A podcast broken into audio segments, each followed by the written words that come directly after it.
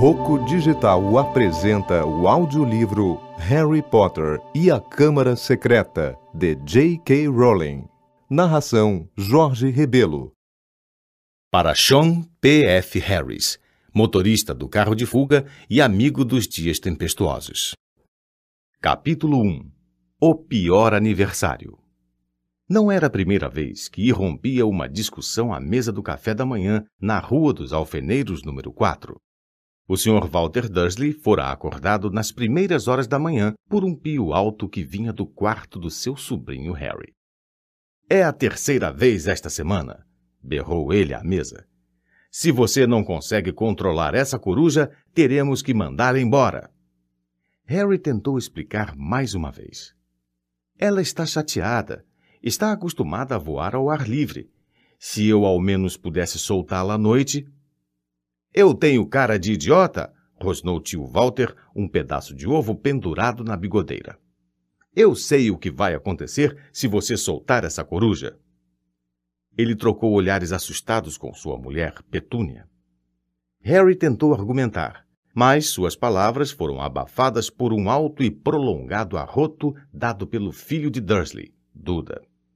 Quero mais bacon. Tem mais na frigideira, fofinho, disse tia Petúnia, voltando os olhos úmidos para o filho maciço. Precisamos alimentá-lo bem enquanto temos oportunidade. Não gosto do jeito daquela comida da escola. Bobagem, Petúnia. Nunca passei fome quando estive em Smeltings, disse tio Walter, animado. Duda come bastante. Não come, filho? Duda, que era tão gordo que a bunda sobrava para os lados da cadeira da cozinha, sorriu e virou-se para Harry. Passe a frigideira. Você esqueceu a palavra mágica, disse Harry irritado. O efeito desta simples frase no resto da família foi inacreditável. Duda ofegou e caiu da cadeira com um baque que sacudiu a cozinha inteira. A senhora Dursley soltou um gritinho e levou as mãos à boca. O senhor Dursley levantou-se com um salto, as veias latejando nas têmporas. Eu quis dizer por favor, explicou Harry depressa. Não quis dizer. Que foi que já lhe disse? trovejou o tio, borrifando saliva pela mesa. Com relação a dizer essa palavra com M na nossa casa. Mas eu. Como se atreve a ameaçar Duda? berrou tio Walter, dando um soco na mesa. Eu só. Eu avisei. Não vou tolerar a menção da sua anormalidade debaixo do meu teto. Harry olhava do rosto purpúreo do tio para o rosto pálido da tia, que tentava pôr Duda de pé. Está bem, disse Harry, está bem. O tio Walter se sentou, respirando como um rinoceronte sem fôlego e observando Harry com atenção pelos cantos dos olhinhos penetrantes. Desde que Harry voltara para passar as férias de verão em casa, tio Walter o tratava como uma bomba que fosse explodir a qualquer momento, porque Harry Potter não era um menino normal. Aliás, ele era tão anormal quanto era possível ser. Harry Potter era um bruxo. Um bruxo que acabara de terminar o primeiro ano na escola de magia e bruxaria de Hogwarts. E se os Dursley se sentiam infelizes de tê-lo ali nas férias, isso não era nada comparado ao que Harry sentia. Sentia tanta falta de Hogwarts que era como se tivesse uma dor de barriga permanente. Sentia a falta do castelo, com seus fantasmas e suas passagens secretas, das aulas, exceto talvez a de Snape, o professor de poções, do correio trazido pelas corujas, dos banquetes no salão principal, de dormir em uma cama de baldaquino no dormitório da torre, das visitas ao guarda-caças, Hagrid em sua cabana na orla da Floresta Proibida nos terrenos da escola. E, principalmente, do quadribol, o esporte mais popular no mundo dos bruxos. Seis postes altos para delimitar o gol, quatro bolas voadoras e 14 jogadores montados em vassouras. Todos os livros de feitiços, a varinha, as vestes, o caldeirão e a vassoura Nimbus 2000, o último tipo, pertencentes a Harry, tinham sido trancados no armário debaixo da escada pelo tio Walter no instante em que o sobrinho pisara em casa. Que importava aos Dursley se Harry perdesse o lugar no time de quadribol da casa porque não praticara o verão inteiro? O que significava para os Dursley que Harry voltasse para a escola sem os deveres de casa feitos? Os Dursley eram o que os bruxos chamavam de trouxas, sem um pingo de sangue mágico nas veias. E, na opinião deles, ter um bruxo na família era uma questão da mais profunda vergonha. Tio Walter havia até passado o cadeado na gaiola da coruja de Harry, Edviges, para impedi-la de levar mensagens para alguém no mundo dos bruxos. Harry não se parecia nada com o resto da família. Tio Walter era corpulento e sem pescoço, com uma enorme bigodeira preta. A tia Petúnia tinha uma cara de cavalo e era ossuda. Duda era louro, rosado e lembrava um porquinho. Já o Harry era pequeno e magricela, com olhos verdes vivos e cabelos muito pretos que estavam sempre despenteados. Usava óculos redondos e na testa tinha uma cicatriz fina em forma de raio. Era esta cicatriz que tornava Harry tão diferente, mesmo para um bruxo. A cicatriz era o único vestígio do seu passado muito misterioso, da razão por que fora deixado no batente dos Dursley onze anos antes. Com a idade de um ano, Harry, por alguma razão, sobrevivera aos feitiços do maior bruxo das trevas de todos os tempos, Lord Voldemort, cujo nome a maioria dos bruxos e bruxas ainda tinha medo de pronunciar.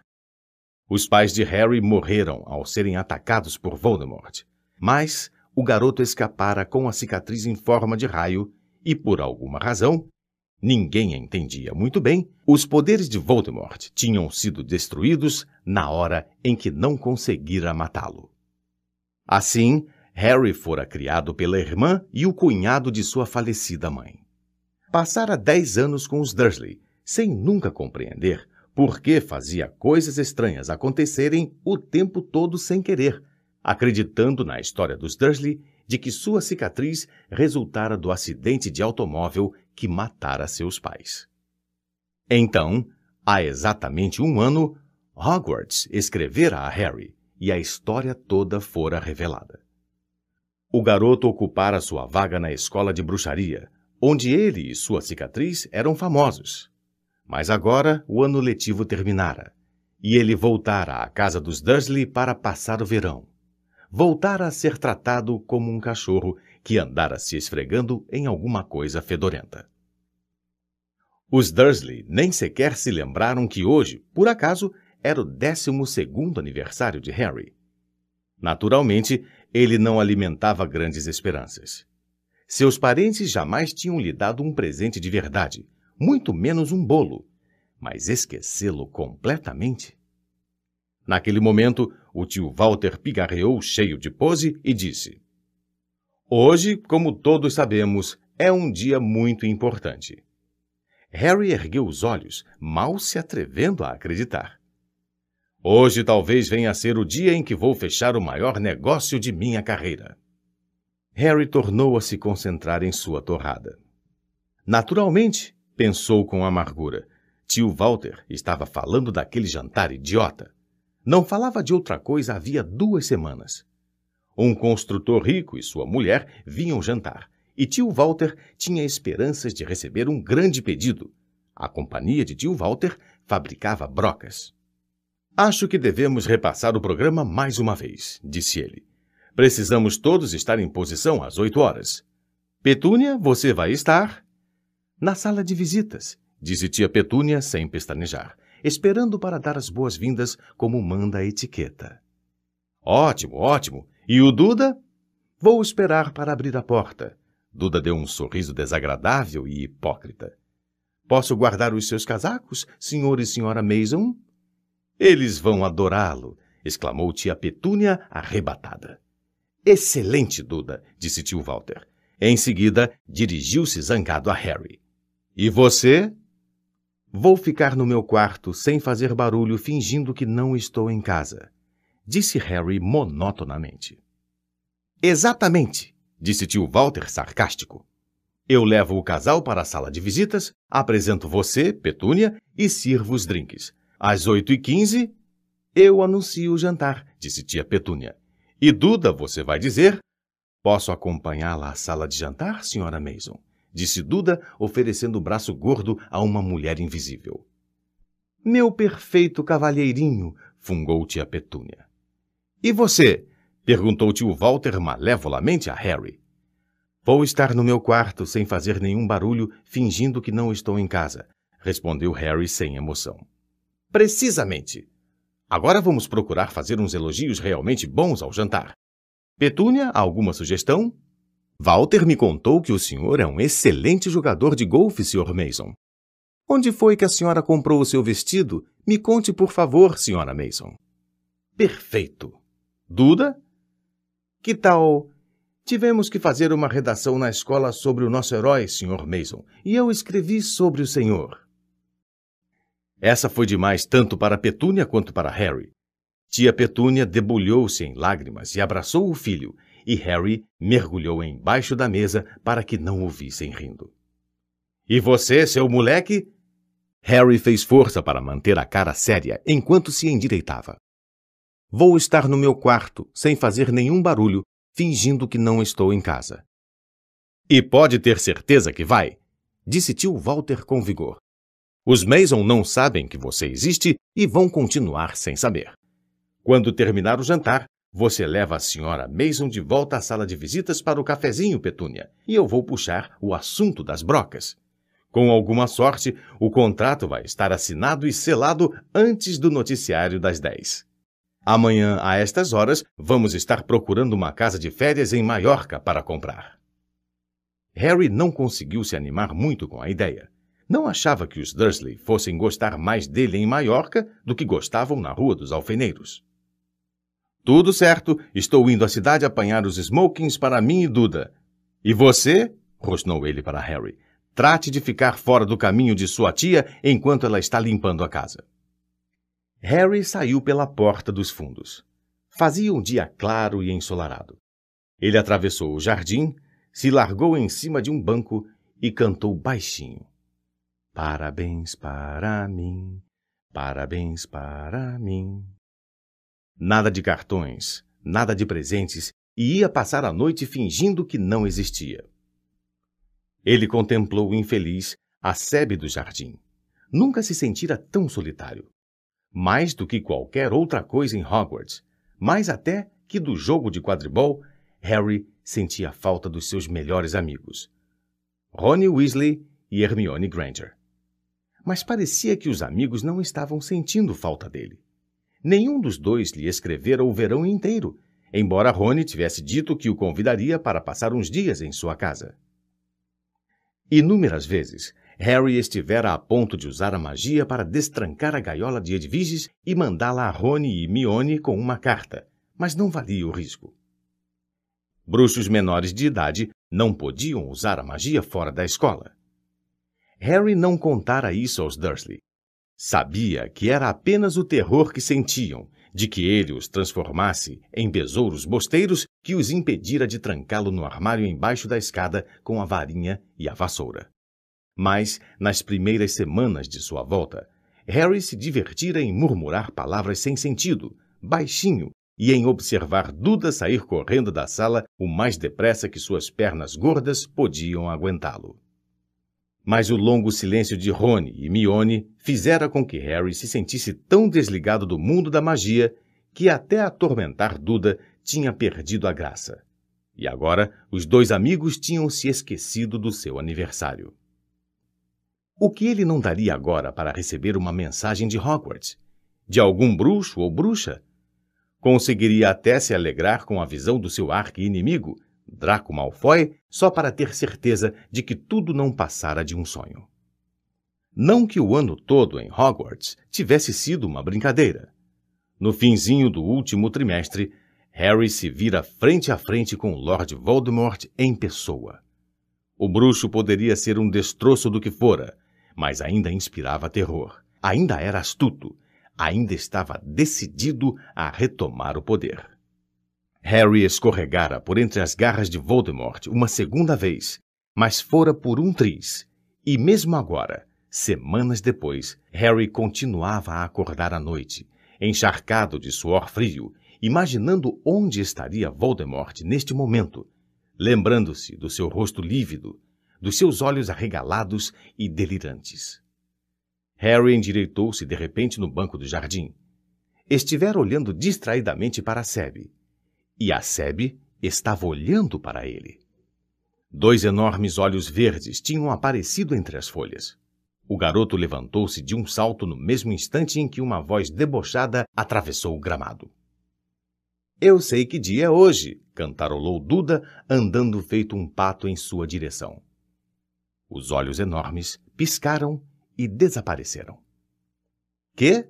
disse Harry sem despregar os olhos do lugar onde os tinha visto. Eu sei que dia é hoje, repetiu Duda, aproximando-se. Muito bem, disse Harry. Até que enfim você aprendeu os dias da semana. Hoje é o seu aniversário, caçoou Duda. Como é que você não recebeu nenhum cartão? Será que você não tem amigos nem naquele lugar esquisito? É melhor não deixar sua mãe ouvir você falando da minha escola, disse Harry com toda a calma. Duda puxou para cima as calças que estavam escorregando pelo seu traseiro gordo. Por que é que você estava olhando para a Sebe? perguntou desconfiado. Estou tentando decidir qual seria o melhor feitiço para tocar fogo nela, respondeu Harry. Duda recuou aos tropeços na mesma hora com uma expressão de pânico no rosto. Você não pode. Papai disse que você não pode fazer mágicas. Disse que expulsa você de casa e você não tem para onde ir. Você não tem nenhum amigo que possa ficar com você. Giggeri pokeri, disse Harry com ferocidade. Ocus pocos! Esguile wiggly! Mãe! berrou Duda, tropeçando nos próprios pés enquanto disparava para dentro de casa. Mãe! Ele está fazendo aquilo que você sabe! Harry pagou muito caro por aquele momento de prazer. Como nem Duda nem a cerca tinham sido molestados, tia Petúnia viu que ele não tinha feito mágica alguma, mas ainda assim ele precisou se encolher quando a tia tentou acertar sua cabeça com uma pesada frigideira cheia de sabão.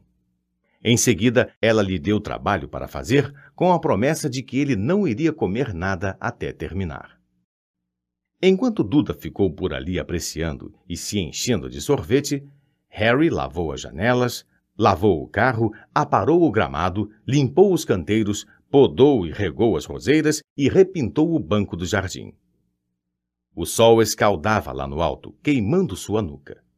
Harry sabia que não devia ter mordido a isca de Duda, mas o primo dissera exatamente aquilo que ele andara pensando com os seus botões. Talvez não tivesse amigos em Hogwarts.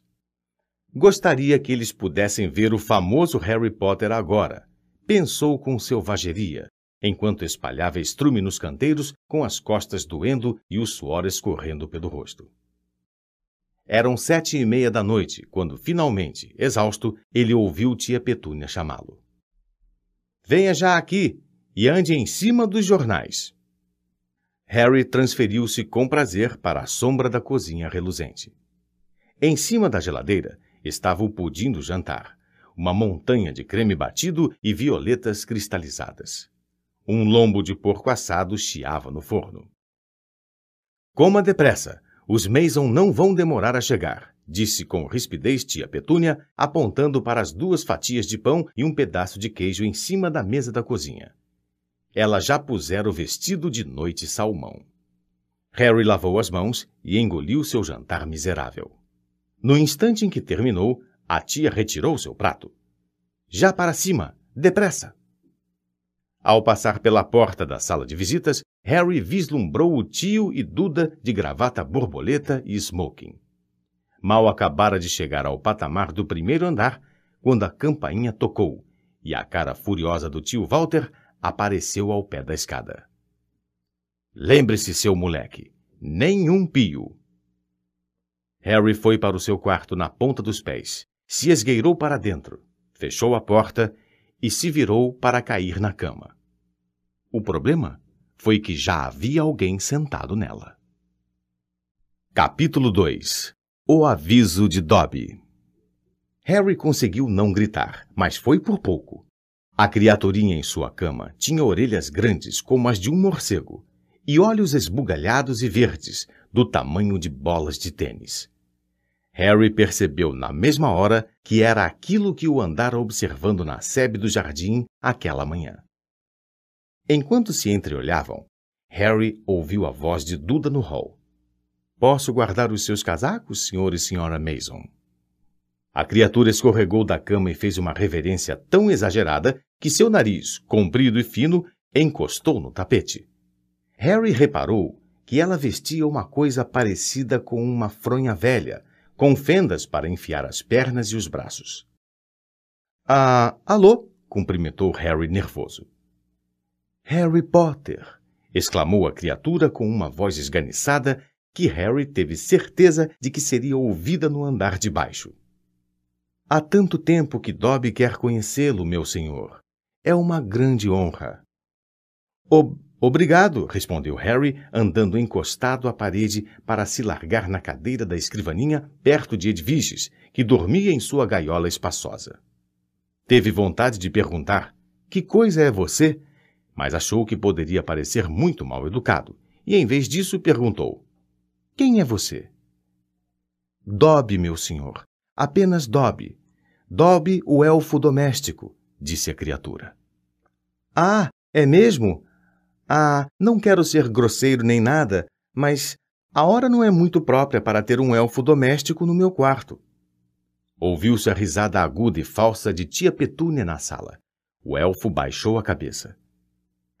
Não que eu não esteja contente de conhecê-lo, acrescentou Harry depressa, mas ah, tem alguma razão especial para você estar aqui?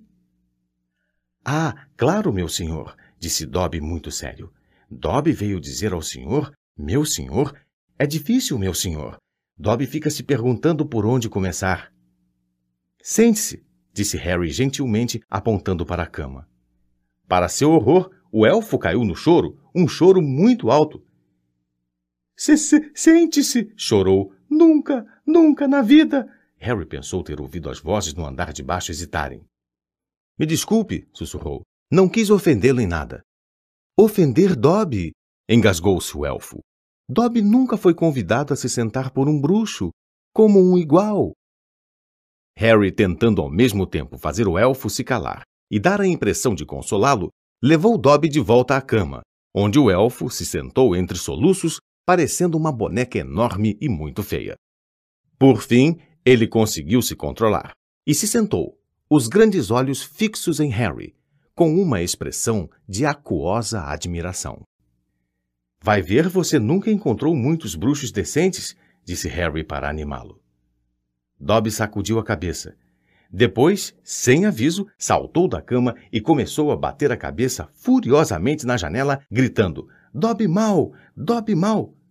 Não, que é que está fazendo? Harry sibilou, levantando-se depressa para puxar Dobby de volta para a cama.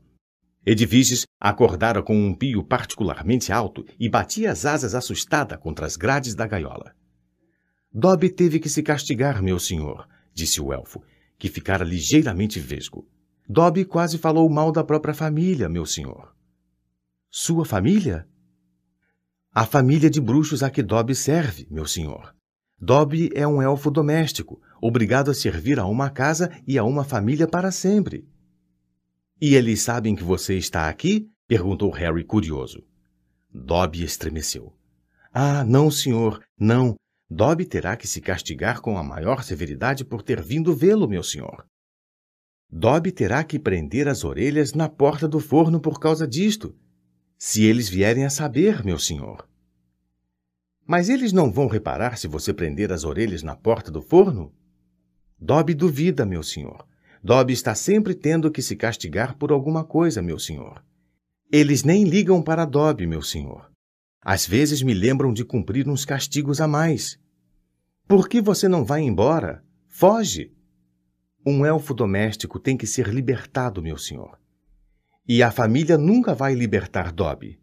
Dobby vai servir a família até morrer, meu senhor. Harry ficou olhando. E eu achei que era ruim continuar aqui mais quatro semanas. Isto faz os Dursley parecerem quase humanos. E ninguém pode ajudá-lo? Eu não posso? Quase imediatamente Harry desejou não ter falado. Dobby desmanchou-se outra vez em guinchos de gratidão. Por favor, Harry sussurrou nervoso. Por favor, fique quieto. Se os Dursley ouvirem alguma coisa, se souberem que você está aqui. Harry Potter pergunta se pode ajudar Dobby. Dobby ouviu falar de sua grandeza, senhor, mas de sua bondade Dobby nunca soube. Harry, que estava sentindo o rosto ficar decididamente quente, disse: Seja o que for que você ouviu sobre a minha grandeza, é tudo bobagem. Não sou sequer o primeiro da minha série em Hogwarts. Hermione, sim, ela. Mas se calou depressa, porque pensar em Mione doía. Harry Potter é humilde e modesto, disse Dobby, reverente, as órbitas dos olhos brilhando. Harry Potter não fala de sua vitória sobre ele que não deve ser nomeado. Voldemort, Dobby cobriu as orelhas com as mãos e gemeu. Não fale o nome dele, senhor. Não fale o nome dele. Desculpe, disse Harry depressa. Sei que muita gente não gosta de falar. Meu amigo Rony? E calou-se outra vez. Pensar em Rony também doía. Dobby curvou-se em direção a Harry, seus olhos redondos parecendo faróis. Dobby ouviu falar, comentou com voz rouca, que Harry Potter encontrou o Lorde das Trevas pela segunda vez, faz pouco tempo. Que Harry Potter escapou novamente. Harry confirmou com a cabeça e os olhos de Dobby, de repente, brilharam de lágrimas. Ah, meu senhor! exclamou, secando o rosto com a ponta da fronha suja que usava. Harry Potter é valente e audacioso. Já enfrentou tantos perigos, mas Dobby veio proteger Harry Potter alertá-lo, mesmo que ele tenha que prender as orelhas na porta do forno depois. Harry Potter não deve voltar a Hogwarts. Fez-se um silêncio interrompido apenas pelo tinido dos talheres lá embaixo e o reboar distante da voz do tio Walter. Que? gaguejou Harry. Mas eu tenho que voltar. O trimestre começa em primeiro de setembro. É só o que me anima a viver. Você não sabe o que passo aqui. O meu lugar não é aqui. O meu lugar é no seu mundo, em Hogwarts. Não, não, não, guinchou Dobby, sacudindo a cabeça com tanta força que as orelhas esvoaçaram. Harry Potter deve ficar onde está seguro. Ele é grande demais, bom demais para perder. Se Harry Potter voltar a Hogwarts, vai encontrar um perigo mortal. Por quê? perguntou Harry surpreso. Há uma trama, Harry Potter. Uma trama para fazer coisas terríveis acontecerem na escola de magia e bruxaria de Hogwarts este ano, sussurrou Dobby, tomado de repentina tremedeira. Dobby sabe disso há meses, meu senhor. Harry Potter não deve se expor ao perigo. Ele é demasiado importante, meu senhor. Que coisas terríveis? perguntou Harry na mesma hora. Quem está planejando essas coisas? Dobby fez um barulho engraçado, como se engasgasse, e em seguida bateu com a cabeça na parede num frenesi. Está bem, exclamou Harry, agarrando o braço do elfo para fazê-lo parar. Você não pode me dizer, eu compreendo, mas por que é que você está alertando a mim? Um pensamento súbito e desagradável lhe ocorreu. Espere aí. Isso não tem nada a ver com vo... Desculpe, com você sabe quem? Tem? Você só precisa fazer com a cabeça sim ou não, acrescentou ele depressa, quando a cabeça de Dobby voltou a se inclinar de modo preocupante para o lado da parede. Não, não ele que não deve ser nomeado, meu senhor. Mas os olhos de Dobby se arregalaram e ele parecia estar tentando dar uma indicação ao garoto. Mas Harry, no entanto, não entendeu nada. Dobby sacudiu a cabeça, os olhos mais arregalados que nunca. Então não consigo pensar quem mais teria uma chance de fazer acontecer coisas terríveis em Hogwarts, disse Harry. Quero dizer, tem o Dumbledore. Você sabe quem é Dumbledore, não sabe? Dobby inclinou a cabeça. Alvo Dumbledore é o maior diretor que Hogwarts já teve? Dobby sabe disso, meu senhor. Dobby ouviu dizer que os poderes de Dumbledore se rivalizam com os dele que não deve ser nomeado no auge de sua força. Mas, meu senhor! A voz de Dobby se transformou em um sussurro urgente. Há poderes que Dumbledore não, poderes que nenhum bruxo decente. E antes que Harry pudesse impedi-lo, Dobby saltou da cama, agarrou o abajur da escrivaninha de Harry e começou a se golpear na cabeça com ganidos de furar os tímpanos. Fez-se um silêncio repentino no andar de baixo. Dois segundos depois, Harry, com o coração batendo loucamente, ouviu tio Walter entrar no corredor falando.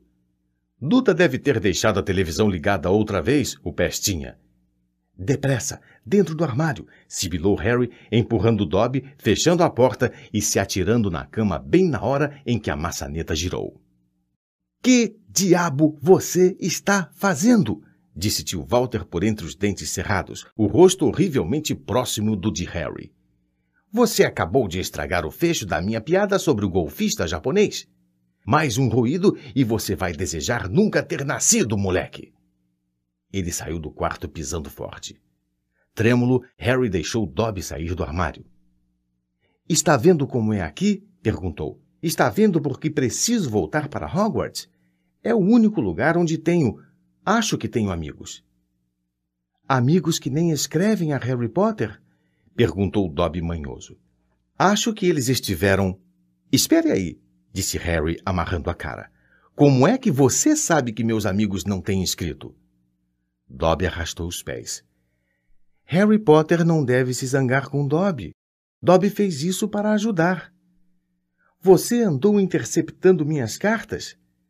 Dobby está com elas aqui, meu senhor, respondeu o elfo.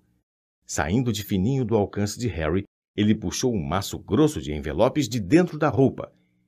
Harry conseguiu distinguir a letra caprichosa de Mione os garranchos de Rony e até umas garatujas que pareciam ter vindo do guarda-caças de Hogwarts, Hagrid. Dobby piscou ansioso para Harry.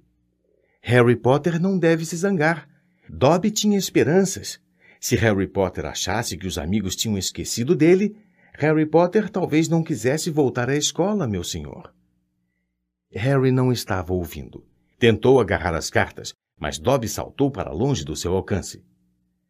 Harry Potter as receberá, meu senhor, se der a Dobby sua palavra de que não vai voltar a Hogwarts. Ah, meu senhor, este é um perigo que o senhor não deve enfrentar. Diga que não vai voltar, meu senhor. Não, respondeu Harry zangado. Entregue-me as cartas dos meus amigos. Então Harry Potter não deixa a Dobby outra escolha, disse o elfo triste. Antes que Harry pudesse se mexer, Dobby se precipitou para a porta do quarto, abriu-a e correu escada abaixo. A boca seca, o estômago revirando, Harry saltou atrás dele, tentando não fazer barulho. Pulou os últimos seis degraus, caindo como um gato no tapete da entrada, procurando Dobby por todo lado. Da sala de jantar, ele ouviu tio Walter dizer: Conte a Petúnia aquela história engraçada dos encanadores americanos, Sr. Mason. Ela anda doida para ouvir. Harry correu pelo corredor em direção à cozinha e sentiu o coração parar. A obra-prima de tia Petúnia, aquele pudim coberto de creme e violetas cristalizadas, estava flutuando junto ao teto. Em cima de um guarda-louça no canto, encontrava-se agachado Dobby. Não, disse Harry quase sem voz. Por favor, eles vão me matar.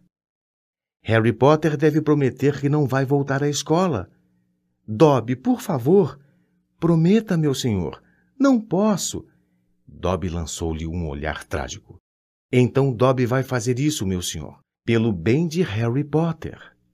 O pudim caiu no chão com um baque de fazer parar o coração. O creme sujou as janelas e as paredes quando o prato se espatifou. Com um estalido que parecia uma chicotada, Dobby desapareceu. Ouviram-se gritos vindos da sala de jantar e tio Walter irrompeu pela cozinha, onde encontrou Harry paralisado de choque, coberto com um pudim de tia Petúnia da cabeça aos pés. A princípio, pareceu que o tio Walter ia conseguir explicar a coisa toda. É o nosso sobrinho, muito perturbado. Ver estranhos o perturba, então nós o mantemos no primeiro andar. Ele tangeu os Mason, muito chocados, de volta à sala de jantar.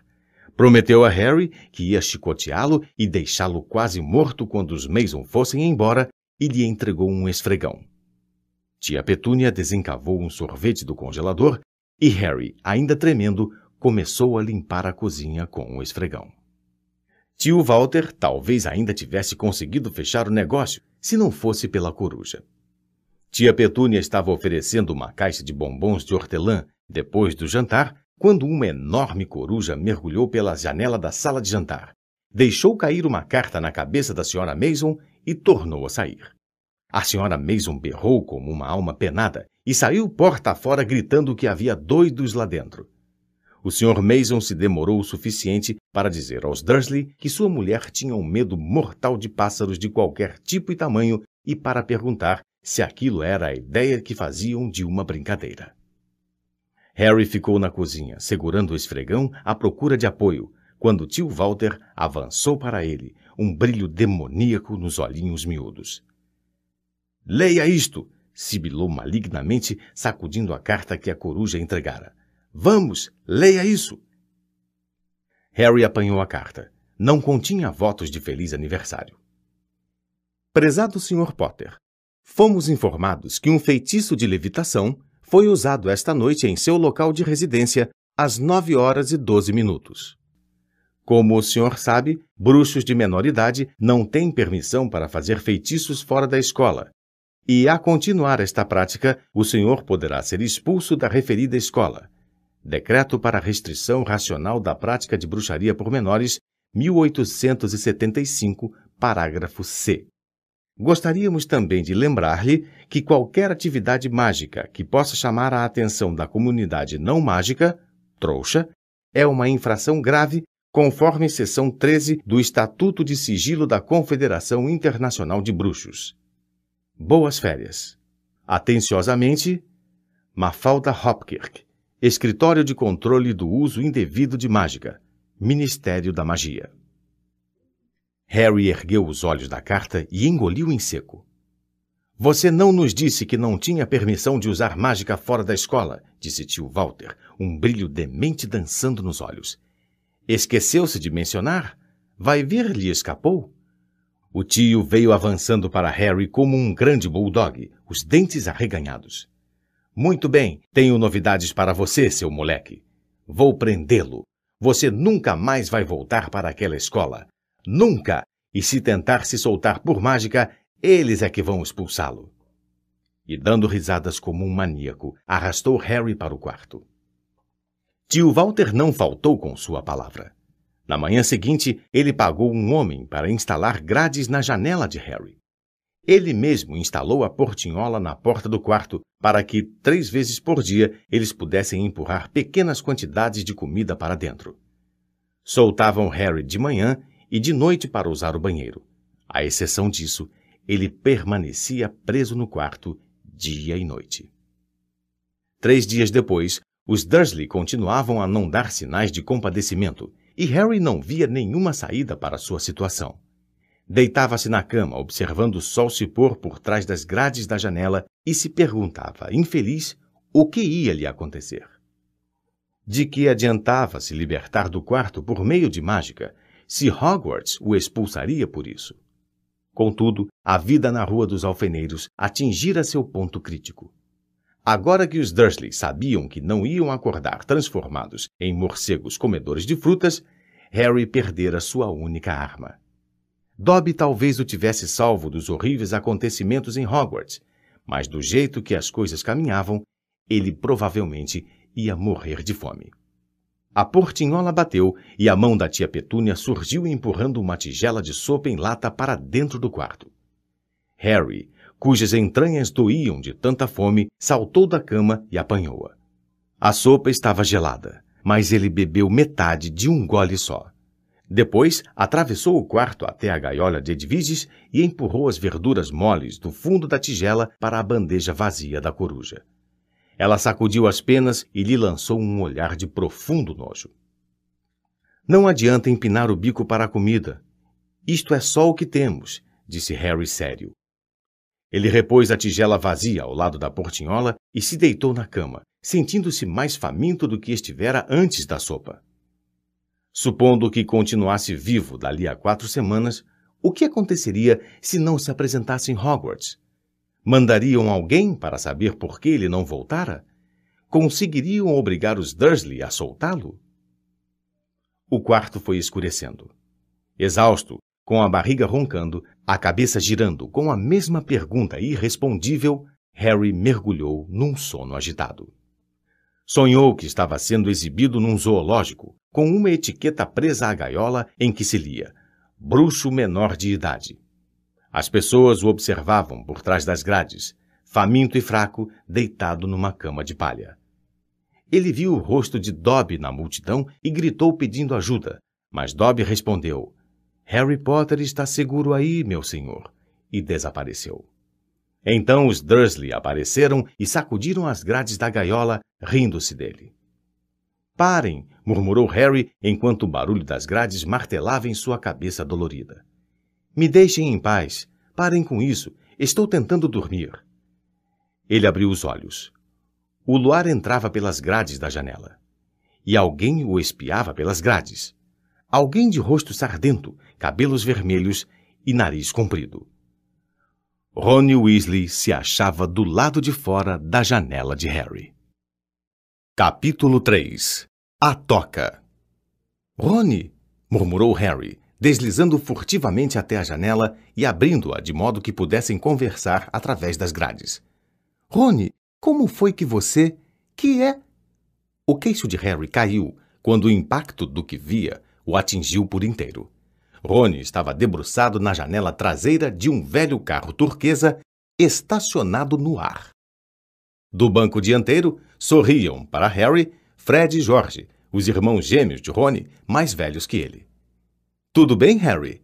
perguntou George. Que é que está acontecendo? perguntou Rony. Por que você não tem respondido às minhas cartas? Convidei-o a vir nos visitar umas doze vezes. E então, papai chegou em casa e disse que você tinha recebido uma advertência oficial por usar mágica na frente de trouxas. Não fui eu. E como é que ele soube? Ele trabalha no ministério. Você sabe que não temos permissão para usar mágica fora da escola. Olha quem fala, respondeu Harry, olhando para o carro que flutuava. Ah, isto não conta, respondeu Rony. É só emprestado. É do papai. Não fomos nós que o enfeitiçamos. Mas fazer mágica na frente desses trouxas com quem você mora. Eu já disse que não fiz, mas vai levar muito tempo para explicar agora. Olha, será que você pode avisar em Hogwarts que os Dursley me trancaram e não vão me deixar voltar?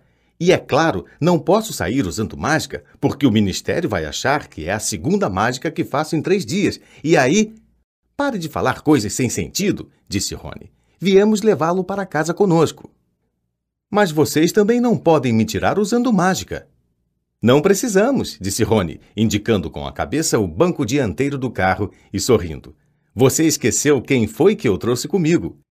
Amarre isso nas grades, mandou Fred, atirando a ponta de uma corda para Harry. Se os Dursley acordarem, estou morto, comentou Harry enquanto amarrava a corda bem firme em volta da grade e Fred acelerava o carro. Não se preocupe, falou Fred, e dê distância. Harry recuou para as sombras próximas a Edviges, que parecia ter percebido como aquilo era importante e ficou parada e silenciosa. O carro roncou cada vez mais alto e, de repente, com um ruído de trituração, as grades foram totalmente arrancadas da janela, enquanto Fred continuava a subir no ar. Harry correu à janela e viu as grades balançando a pouco mais de um metro do chão. Rony, ofegante, guindou-as para dentro do carro. Harry escutava ansioso, mas não vinha o menor ruído do quarto dos Dursley. Depois que as grades foram guardadas no banco traseiro do carro, ao lado de Rony, Fred deu marcha ré até chegar o mais próximo possível da janela de Harry. Entre, convidou Rony. Mas todo o meu material de Hogwarts, minha varinha, minha vassoura. Onde está? Trancado no armário embaixo da escada, e não posso sair deste quarto. Não tem problema, disse Jorge do banco dianteiro do carro. Saia da frente, Harry. Fred e Jorge entraram no quarto de Harry pela janela, feito gatos, a pessoa tinha que tirar o chapéu para eles, pensava Harry, quando Jorge puxou um grampo do bolso e começou a arrombar a fechadura. Tem muito bruxo que acha que é uma perda de tempo conhecer macetes de trouxas como esse, disse Fred. Mas nós achamos que vale a pena aprender essas habilidades, mesmo que sejam um pouco demoradas. A porta fez um clique e se abriu. Então, vamos apanhar o seu malão e você pega o que precisar do seu quarto e passa para o Rony, murmurou Jorge. Cuidado com o último degrau, ele range, murmurou Harry para os gêmeos que desapareceram no corredor escuro. Harry correu pelo quarto reunindo seus pertences e passando-os a Rony pela janela. Então, foi ajudar Fred e George a carregar o malão para cima. Harry ouviu o tio Walter tossir. Finalmente, ofegantes, eles chegaram ao alto da escada e carregaram o malão pelo quarto de Harry até a janela aberta. Fred pulou a janela de volta ao carro para puxar o malão com Rony, enquanto Harry e George o empurravam pelo lado de dentro. Pouco a pouco, o malão deslizou pela janela. Tio Walter tossiu outra vez. Mais um pouquinho, arfou Fred, que estava puxando o malão para dentro do carro. Mais um bom empurrão. Harry e George jogaram os ombros contra o malão e ele deslizou da janela para o assento traseiro do carro. Muito bem, vamos, cochichou George. Mas quando Harry subia no parapeito da janela, ouviu um guincho alto atrás dele, seguido imediatamente pela voz trovejante do tio Walter. Essa coruja desgraçada! Eu esqueci a Edviges. Harry precipitou-se de volta ao quarto na hora em que a luz do corredor se acendeu, agarrou a gaiola, correu à janela e passou-a a Rony. E estava subindo de volta na cômoda quando o tio Walter socou a porta destrancada e ela se escancarou. Por uma fração de segundo, o tio Walter parou emoldurado pelo portal. Em seguida, deixou escapar um urro como o de um touro enfurecido e atirou-se contra Harry, prendendo-o pelo tornozelo. Rony, Fred e George agarraram os braços de Harry e o puxaram com toda a força que tinham. Petúnia! berrou tio Walter. Ele está fugindo! Ele está fugindo! Mas os Weasley deram um puxão gigantesco e a perna de Harry se soltou da garra do tio Walter. E Harry já estava no carro e batia à porta. Pé na tábua, Fred! gritou Rony e o carro disparou de repente em direção à lua. Harry não conseguia acreditar. Estava livre. Baixou a janela. O ar da noite chicoteou seus cabelos e ele virou a cabeça para contemplar os telhados da Rua dos Alfeneiros que desapareciam ao longe. Tio Walter, tia Petúnia e Duda estavam todos debruçados, estupefatos, na janela de Harry. Vejo vocês no próximo verão! gritou Harry. Os Weasley soltaram gargalhadas e Harry se acomodou no banco, sorrindo de orelha a orelha. Solte a Edviges, pediu ele a Rony. Ela pode voar atrás do carro. Há séculos que não tem uma chance de esticar as asas. Jorge passou o grampo a Rony e um momento depois, Edviges voou feliz pela janela e ficou deslizando ao lado do carro como um fantasma. Então, qual é a história, Harry? perguntou Rony impaciente. Que aconteceu? Harry contou tudo sobre Dobby, o aviso que dera a Harry e o desastre com o pudim de violetas. Fez-se um silêncio longo e assombroso quando ele terminou. Muito esquisito, disse Fred finalmente. Decididamente suspeito, concordou Jorge. E ele nem quis lhe dizer quem estaria tramando tudo isso? Acho que ele não podia, respondeu Harry. Eu lhe contei todas as vezes que ele estava quase deixando escapar alguma coisa, começava a bater a cabeça na parede. Harry viu Fred e Jorge se entreolharem. O quê?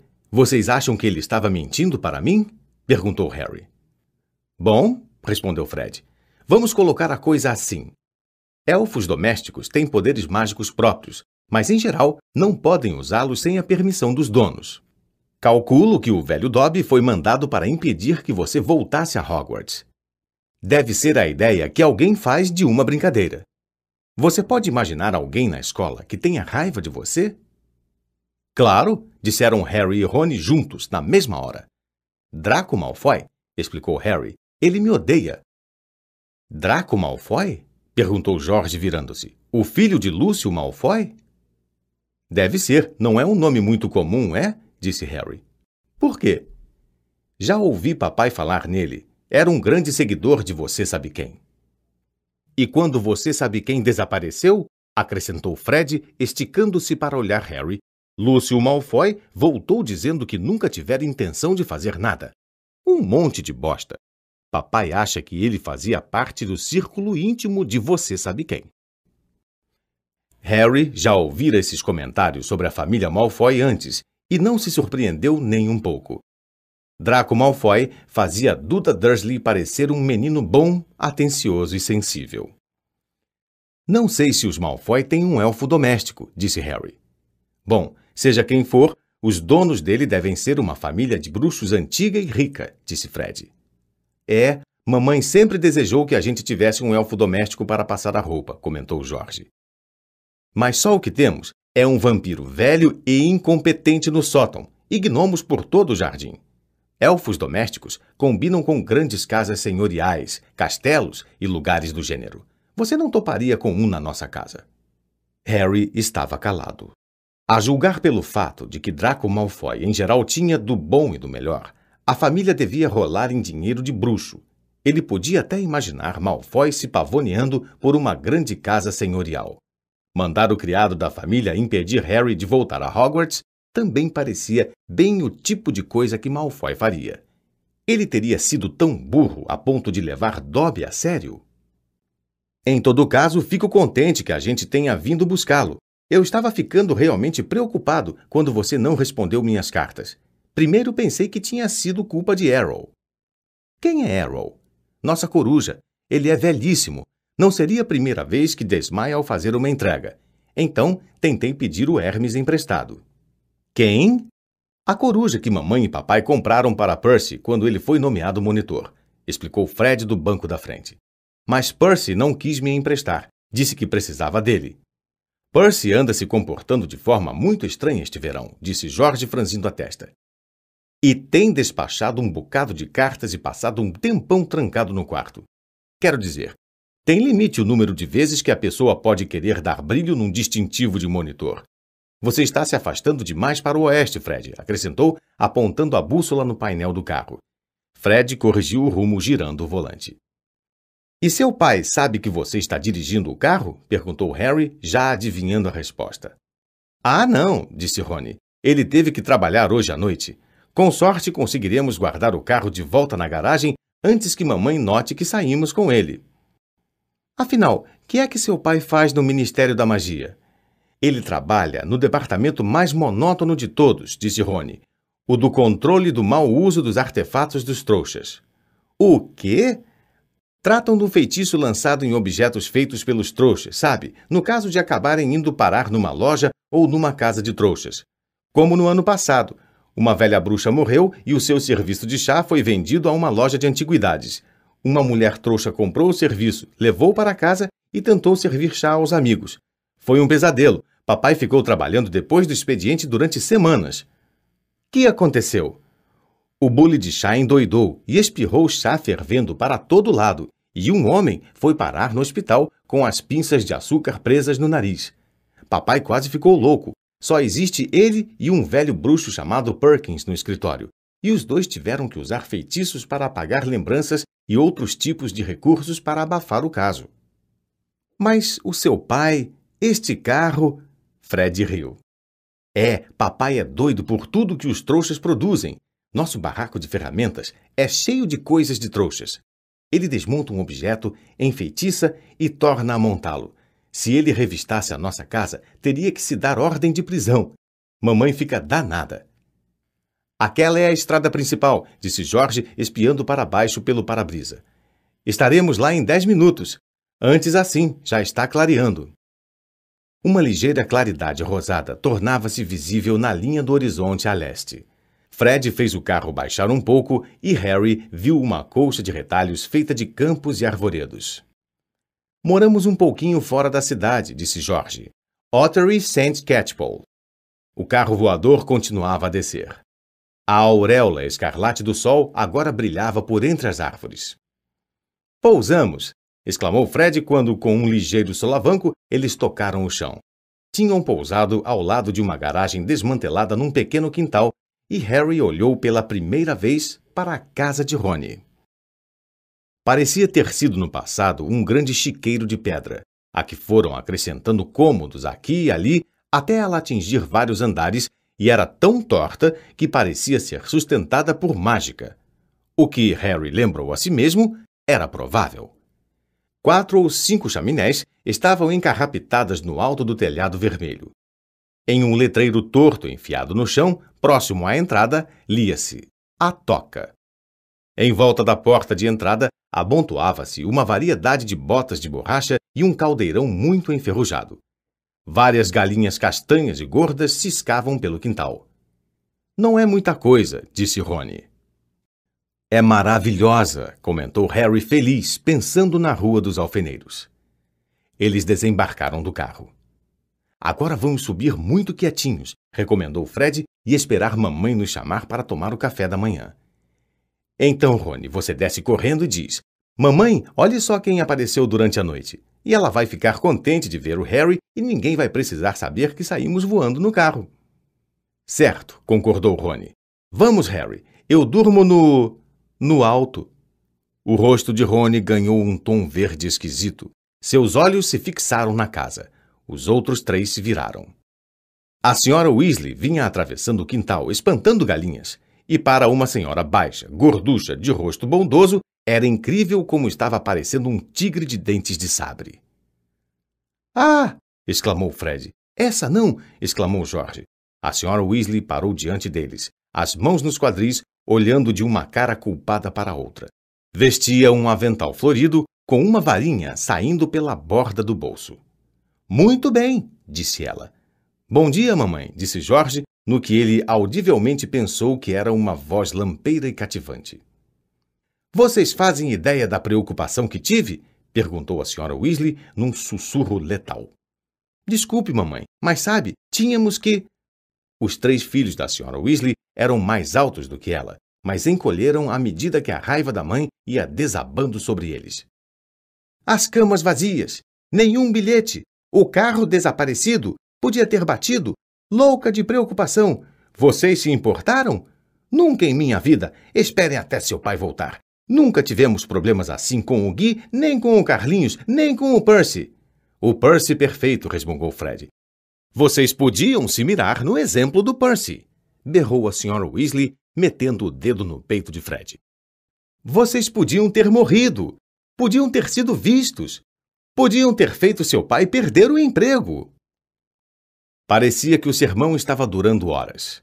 A senhora Weasley ficou rouca de tanto gritar até se virar para Harry, que recuou. Estou muito contente em vê-lo, Harry, querido, disse ela. Entre, venha tomar café. Deu meia volta e entrou em casa.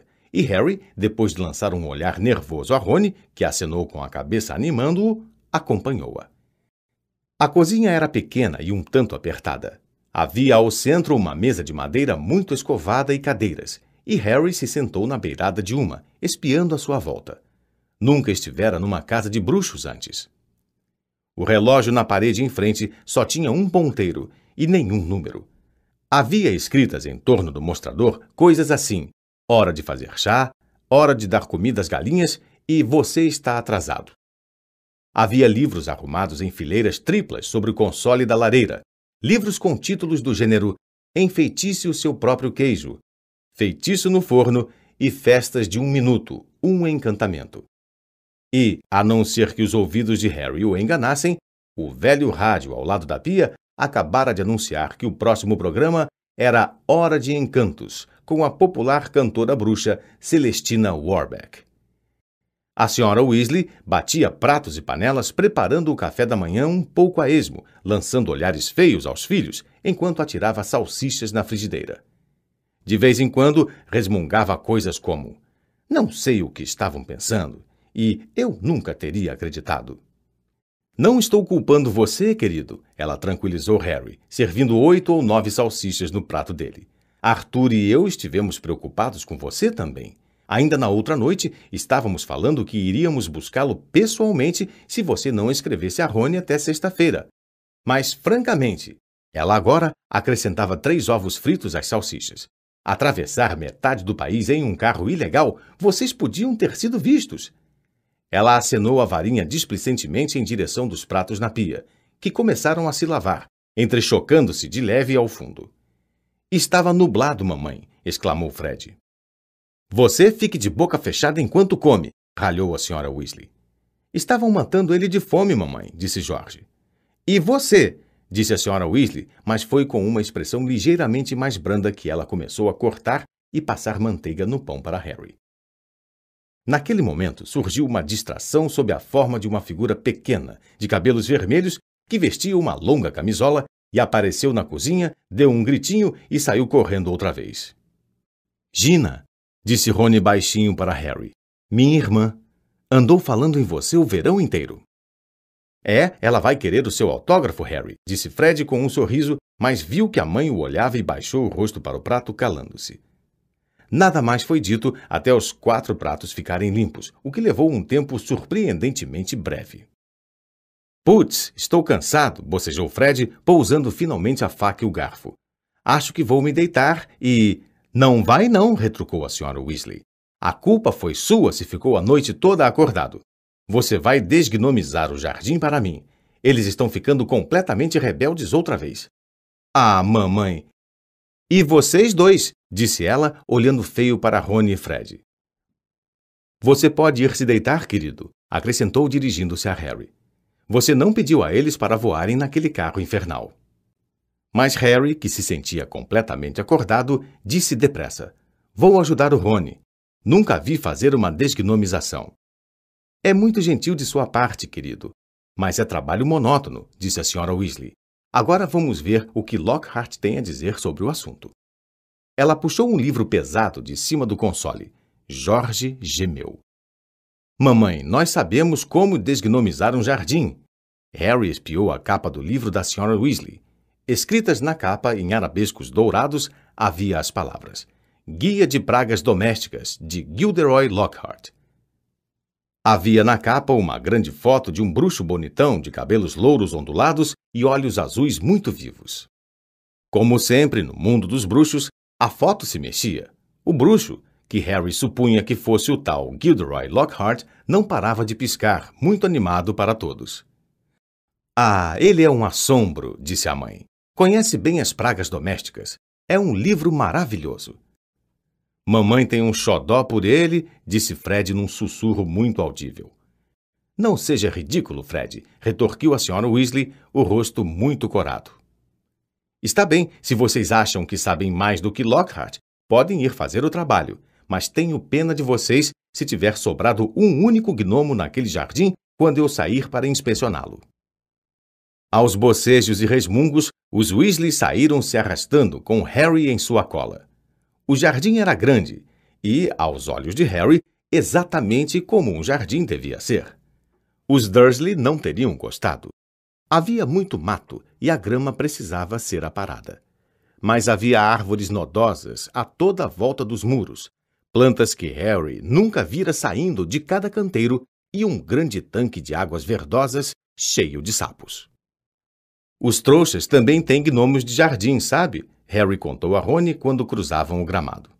Sei, já vi aquelas coisas que eles acham que são gnomos, disse Rony, com o corpo dobrado e a cabeça enfiada num pé de peônias, como papais noéis baixinhos e gordinhos segurando varas de pescar. Ouviram um ruído de alguém se debatendo violentamente. O pé de peônia estremeceu e Rony se levantou. Isto é um gnomo, disse sério. Tire as mãos de cima de mim, Tire as mãos de cima de mim! guinchou o gnomo. De certo, não parecia nada com um Papai Noel. Era pequeno, a pele parecia um couro, a cabeçorra cheia de calombos e careca, igualzinha a uma batata. Rony segurou-o à distância enquanto o gnomo o chutava com os pezinhos calosos. O garoto o agarrou pelos tornozelos e o virou de cabeça para baixo. Isto é o que a gente tem que fazer, explicou, e ergueu o gnomo acima da cabeça. Tire as mãos de mim! E começou a rodá-lo em grandes círculos como se fosse laçar um boi. Ao ver a cara de espanto de Harry, Rony acrescentou: Isto não machuca. Você só precisa deixá-los bem tontos para não poderem encontrar o caminho de volta para as tocas de gnomos.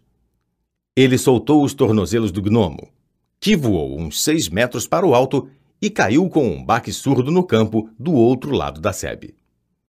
Lamentável! exclamou Fred. Aposto que posso atirar o meu bem além daquele toco de árvore.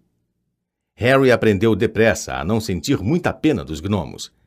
Resolveu simplesmente deixar cair por cima da sebe o primeiro que pegou, mas o gnomo, pressentindo fraqueza, enterrou os dentes afiados como navalhas no seu dedo, e Harry teve muito trabalho para sacudi-lo longe, até que. Uau, Harry! Esse deve ter caído a uns 15 metros. O ar não tardou a ficar coalhado de gnomos voadores. Está vendo? Eles não são muito inteligentes, disse Jorge, agarrando cinco ou seis gnomos de uma vez. Na hora que descobrem que está havendo uma desgnomização, aparecem correndo para dar uma espiada. Era de se esperar que já tivessem aprendido a ficar quietos. Logo, os gnomos atirados no campo começaram a se afastar em uma linha descontínua, os ombrinhos curvados.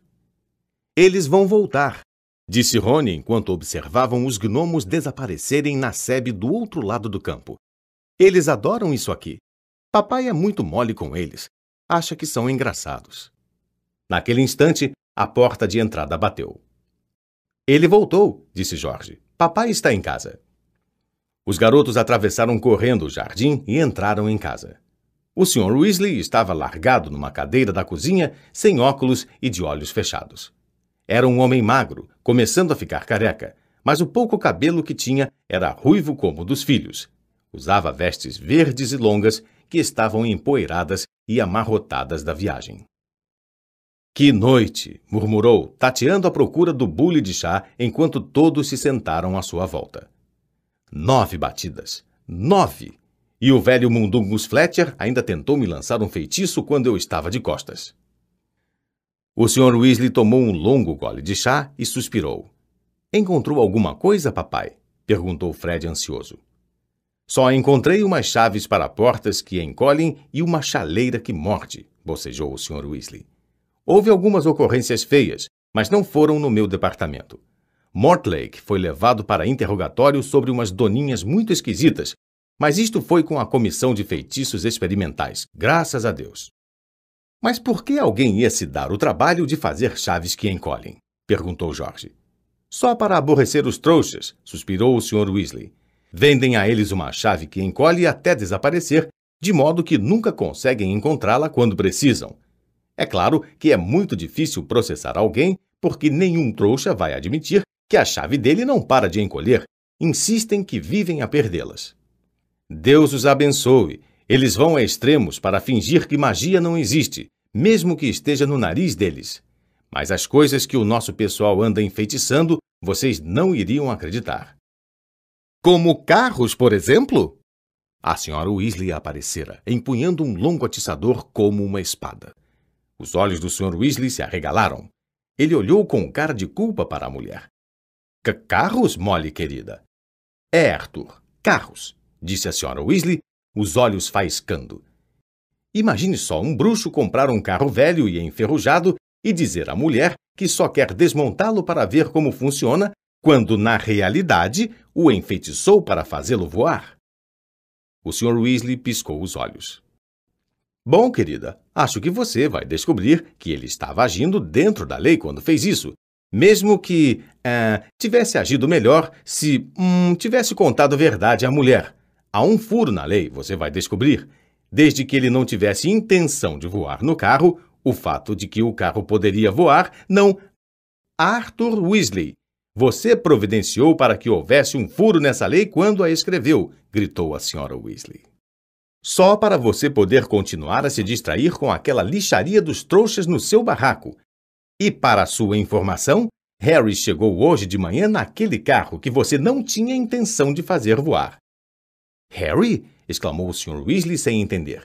Que Harry? Ele olhou à volta, viu Harry e deu um salto. Deus do céu, é Harry Potter! Muito prazer em conhecê-lo. Rony tem falado tanto em. Os seus filhos foram naquele carro até a casa de Harry e voltaram de lá ontem à noite, gritou a Sra. Weasley. Que é que você me diz disso, hein? Vocês fizeram mesmo isso? perguntou o Sr. Weasley ansioso. E o carro voou bem? Eu. Eu quero dizer, gaguejou enquanto voavam faíscas dos olhos da Sra. Weasley, que isso foi muito errado, meninos. Muito errado mesmo. Vamos deixar eles discutirem. Rony sussurrou para Harry quando a Sra. Weasley inchou como um sapo-boi. Vamos, vou lhe mostrar o meu quarto.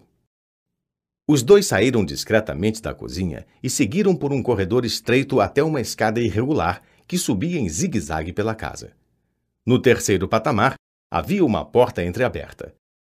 Harry vislumbrou dois grandes olhos castanhos e vivos que o espiavam antes da porta fechar com um clique. Gina, explicou Rony, você não sabe como é estranho ela estar tão tímida. Normalmente, ela nunca para de falar. Eles subiram mais dois lances e chegaram a uma porta com a tinta descascada e uma pequena placa onde se lia: Quarto do Ronald. Harry entrou, a cabeça quase tocando no teto inclinado, e piscou os olhos. Era como entrar num forno. Quase tudo no quarto de Rony era de um tom violentamente laranja. A colcha da cama, as paredes e até o teto. Então, Harry percebeu que Rony tinha coberto praticamente cada centímetro do papel de parede gasto com pôsteres dos mesmos sete bruxos e bruxas, todos usando vestes laranja vivo, segurando vassouras e acenando com animação. O seu time de quadribol? perguntou Harry. O Chudley Cannons, disse Rony, apontando para a colcha laranja, que exibia um brasão com dois enormes seis pretos e uma bala de canhão em movimento. Nono lugar na divisão. Os livros escolares de feitiçaria que pertenciam a Rony estavam empilhados de qualquer jeito num canto, junto com um monte de histórias em quadrinhos que pareciam conter a mesma tira. As aventuras de Martin Miggs, o trouxa pirado. A varinha de condão de Rony estava em cima de um aquário cheio de ovas de rã, no peitoril da janela, ao lado do seu rato cinzento e gordo, o Perebas, que tirava um cochilo numa nesga de sol. Harry pulou por cima de um baralho de cartas autoembaralhantes que estava no chão e espiou pela janelinha. No campo, lá embaixo, ele viu uma turma de gnomos que voltavam sorrateiros, um a um, pela cerca dos Weasley. Depois virou-se para olhar Rony, que o observava quase nervoso, como se esperasse ouvir sua opinião. É meio pequeno, disse Rony depressa. Nada como aquele quarto que você tinha na casa dos trouxas. E estou bem debaixo do vampiro no sótão, sempre batendo nos canos e gemendo. Mas Harry, com um grande sorriso, disse: Esta é a melhor casa que já visitei. As orelhas de Rony ficaram vermelhas. Capítulo 4 Na Floreios e Borrões A vida na toca era a mais diferente possível da vida na Rua dos Alfeneiros.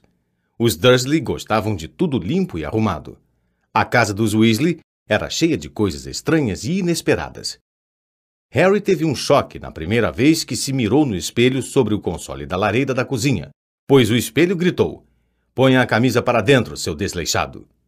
O vampiro no sótão uivava e derrubava canos, sempre que sentia que a casa estava ficando demasiado quieta e as pequenas explosões que vinham do quarto de Fred e George eram consideradas perfeitamente normais.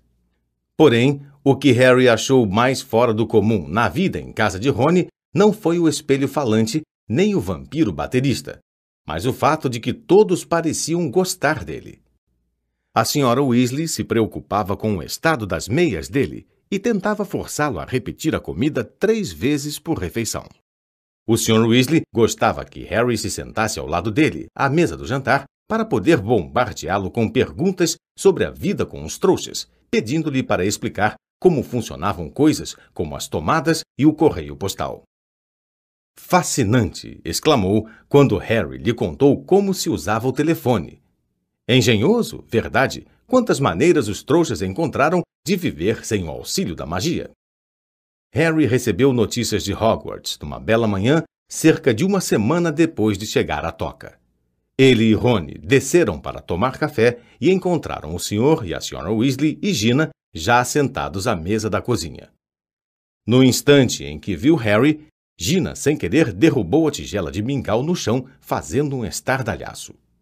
A garota parecia muito propensa a derrubar coisas sempre que Harry entrava. Ela mergulhou debaixo da mesa para apanhar a tigela e reapareceu com o rosto rubro como um sol poente.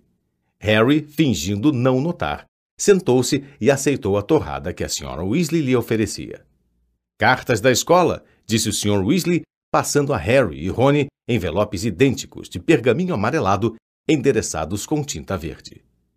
Dumbledore já sabe que você está aqui, Harry. Ele não perde um detalhe, aquele homem. Vocês dois também receberam, acrescentou ele, quando Fred e George entraram descontraídos, ainda de pijamas. Durante alguns minutos, fez-se silêncio enquanto todos liam as cartas. A de Harry mandava-o tomar o expresso de Hogwarts, como sempre, na estação de King's Cross no dia 1 de setembro. Trazia também uma lista dos novos livros que ia precisar para o próximo ano letivo. Material para os alunos da segunda série. O livro Padrão de Feitiços, segunda série, de Miranda Goshonk. Como dominar um espírito agourento, de Gilderoy Lockhart.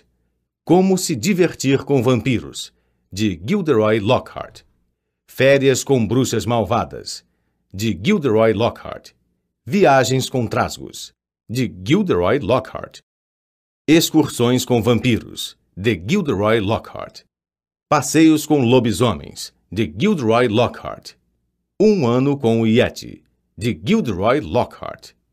Fred, que terminara de ler a lista, deu uma espiada na de Harry. Mandaram você comprar todos os livros de Lockhart também? admirou-se. O novo professor de defesa contra as artes das trevas deve ser fã dele.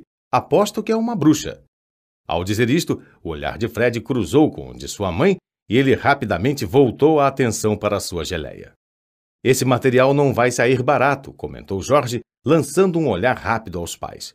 Os livros de Lockhart são bem carinhos. Daremos um jeito, disse a Sra. Weasley, embora tivesse a expressão preocupada. Espero poder comprar a maioria do material de Gina de segunda mão. Ah, você vai entrar para Hogwarts este ano? perguntou Harry a Gina. Ela confirmou com a cabeça, corando até a raiz dos cabelos flamejantes e enfiou o cotovelo na manteigueira. Felizmente, ninguém viu exceto Harry, porque naquele momento o irmão mais velho de Rony, Percy, entrou na cozinha. Já estava vestido, o distintivo de monitor em Hogwarts preso no suéter sem mangas. Dia, disse Percy animado. Lindo dia. Sentou-se na única cadeira desocupada, mas quase imediatamente levantou-se de um salto, erguendo do assento um espanador de penas cinzentas que parecia estar na muda. Pelo menos foi isso que Harry pensou que fosse, até ver que a coisa respirava.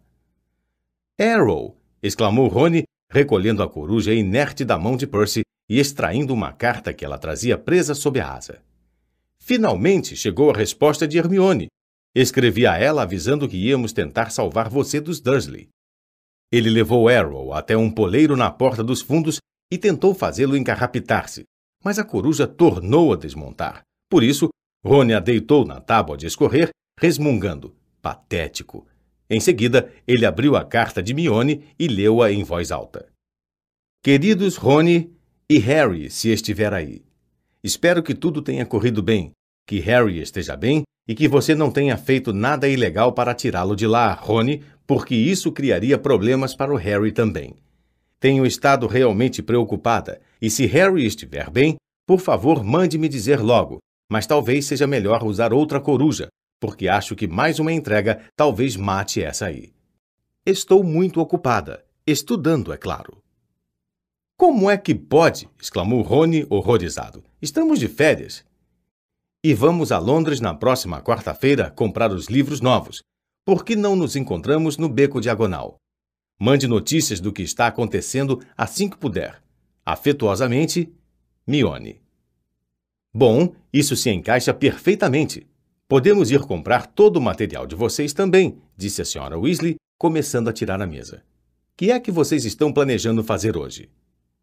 Harry, Rony, Fred e George estavam pensando em subir o morro até um pequeno prado que pertencia aos Weasley. Era cercado de árvores que bloqueavam a visão da cidadezinha embaixo, o que significava que podiam praticar quadribol lá, desde que não voassem muito alto. Não podiam usar bolas de quadribol de verdade, pois seria difícil explicar se escapulissem e sobrevoassem a cidade. Em vez disso, atiravam maçãs uns para os outros. Revezaram-se para montar a Nimbus 2000 de Harry, que era, sem nenhum favor, a melhor vassoura. A velha Shooting Star de Rony muitas vezes perdia na corrida para as borboletas que apareciam. Cinco minutos depois, os garotos estavam subindo o morro, as vassouras nos ombros. Tinham perguntado a Percy se queria acompanhá-los, mas ele respondera que estava ocupado. Harry, até ali, só tinha visto Percy às refeições. Ele passava o resto do tempo trancado no quarto. Gostaria de saber o que ele está aprontando, disse Fred, franzindo a testa. Está tão mudado. O resultado das provas dele chegou um dia antes de você. Doze nomes e ele nem cantou vitória. Níveis ordinários em magia, explicou Jorge, vendo o olhar intrigado de Harry. Guy recebeu doze também. Se não nos cuidarmos, vamos ter outro monitor-chefe na família. Acho que não iríamos suportar a vergonha. Guy era o filho mais velho dos Weasley. Ele e o irmão logo abaixo, Carlinhos, já tinham terminado Hogwarts. Harry nunca vira nenhum dos dois, mas sabia que Carlinhos estava na Romênia estudando dragões e Guy, no Egito, trabalhando no Banco dos Bruxos, o Gringotes.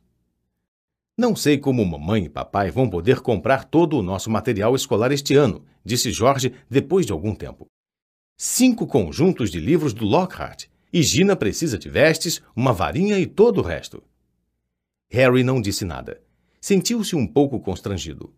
Guardado no cofre subterrâneo do Banco de Gringotes, em Londres, havia uma pequena fortuna que seus pais lhe haviam deixado. Naturalmente, era somente no mundo dos bruxos que ele tinha dinheiro. Não se podia usar galeões, sickles e nuques em lojas de trouxas. Ele nunca mencionara aos Dursley sua conta no banco de Gringotes, pois achava que o horror que eles tinham à magia não se estenderia a um montão de ouro. A senhora Weasley acordou-os bem cedo na quarta-feira seguinte. Depois de comerem rapidamente uma dúzia de sanduíches de bacon cada um, eles vestiram os casacos e a senhora Weasley apanhou um vaso de flor no console da cozinha e espiou dentro dele. Estamos com estoque baixo, Arthur, suspirou. Teremos que comprar mais hoje. Ah, muito bem. Hóspedes primeiro. Pode começar, Harry, querido. E ela lhe ofereceu o vaso de flor. Harry olhou para os Weasley, que o observavam. Que, que é que eu tenho que fazer? gaguejou. Ele nunca viajou com pó de flu, disse Rony de repente. Desculpe, Harry, eu me esqueci. Nunca? admirou-se o Sr. Weasley. Mas como foi que você chegou ao beco diagonal para comprar seu material escolar no ano passado? Fui de metrô. Verdade? exclamou o Sr. Weasley animado. Havia escapadas rolantes? Como é que. Agora não, Arthur, disse a senhora Weasley. O pó de flu é muito mais rápido, querido. Mas, meu Deus, se você nunca o usou antes. Ele vai conseguir, mamãe, disse Fred. Harry, observe a gente primeiro. Fred apanhou uma pitada de pó brilhante no vaso de flor, foi até a lareira e atirou o pó no fogo. Com um rugido, as chamas ficaram verde esmeralda e mais altas do que Fred, que entrou nelas e gritou: Beco diagonal! e desapareceu. Você precisa falar bem claro, querido, disse a senhora Weasley a Harry quando George mergulhou a mão no vaso. E se certifique se está saindo na grade certa. Na o que certa? perguntou Harry nervoso enquanto as chamas rugiam e arrebatavam George de vista. Bem, há um número enorme de lareiras de bruxos para você escolher, sabe? Mas se você falar com clareza. Ele vai acertar, Molly. Não se preocupe, disse o Sr. Weasley, servindo-se de pó de flu também. Mas, querido, se ele se perder, como é que iríamos explicar à tia e ao tio dele? Eles não se importariam, tranquilizou a Harry. Duda ia achar que teria sido uma piada genial se eu me perdesse dentro de uma lareira. Não se preocupe. Bem, Está bem, você vai depois de Arthur, disse a senhora Weasley. Agora, quando entrar no fogo, diga aonde vai. E mantenha os cotovelos colados ao corpo, aconselhou Rony. E os olhos fechados, recomendou a senhora Weasley. A fuligem. Não se mexa, disse Rony, ou pode acabar caindo na lareira errada. Mas cuidado para não entrar em pânico e sair antes da hora. Espere até ver Fred e Jorge. Harry, fazendo força para guardar tudo isso na cabeça, apanhou uma pitada de pó de flu e avançou até a beira do fogo. Inspirou profundamente, lançou o pó nas chamas e entrou. O fogo lhe lembrou uma brisa morna. Ele abriu a boca e imediatamente engoliu um monte de cinzas quentes. Beco diagonal, tossiu. A sensação era de que estava sendo sugado por um enorme ralo. Ele parecia estar girando muito rápido. O rugido em seus ouvidos era ensurdecedor. E tentou manter os olhos abertos, mas o rodopio das chamas verdes lhe dera enjoo. Uma coisa dura bateu no seu cotovelo e ele o prendeu com firmeza junto ao corpo, sempre girando. Agora a sensação era de mãos geladas esbofeteando seu rosto. Apertando os olhos por trás dos óculos, ele viu uma sucessão de lareiras indistintas e relances de aposentos além. Os sanduíches de bacon reviravam em sua barriga. Ele tornou a fechar os olhos, desejando que aquilo parasse, e então caiu de cara no chão em cima de uma pedra fria e sentiu a ponte dos óculos se partir. Tonto e machucado, coberto de fuligem, ele se levantou desajeitado, segurando os óculos partidos na frente dos olhos. Estava totalmente sozinho, mas onde estava, ele não fazia ideia. Só sabia dizer que estava de pé numa lareira de pedra em um lugar que parecia ser uma loja de bruxo grande e mal iluminada. Mas nada que havia ali tinha a menor probabilidade de aparecer numa lista de material escolar de Hogwarts.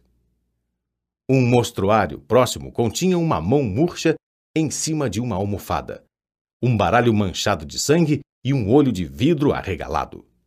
Máscaras diabólicas o espiavam das paredes. Uma variedade de ossos humanos jazia sobre o balcão e instrumentos pontiagudos e enferrujados pendiam do teto. E o que era pior, a rua estreita e escura que Harry via pela vitrine empoeirada da loja decididamente não era beco diagonal. Quanto mais cedo saísse dali, melhor. Com o nariz ainda doendo por causa da batida na lareira, Harry se encaminhou depressa e silenciosamente para a porta.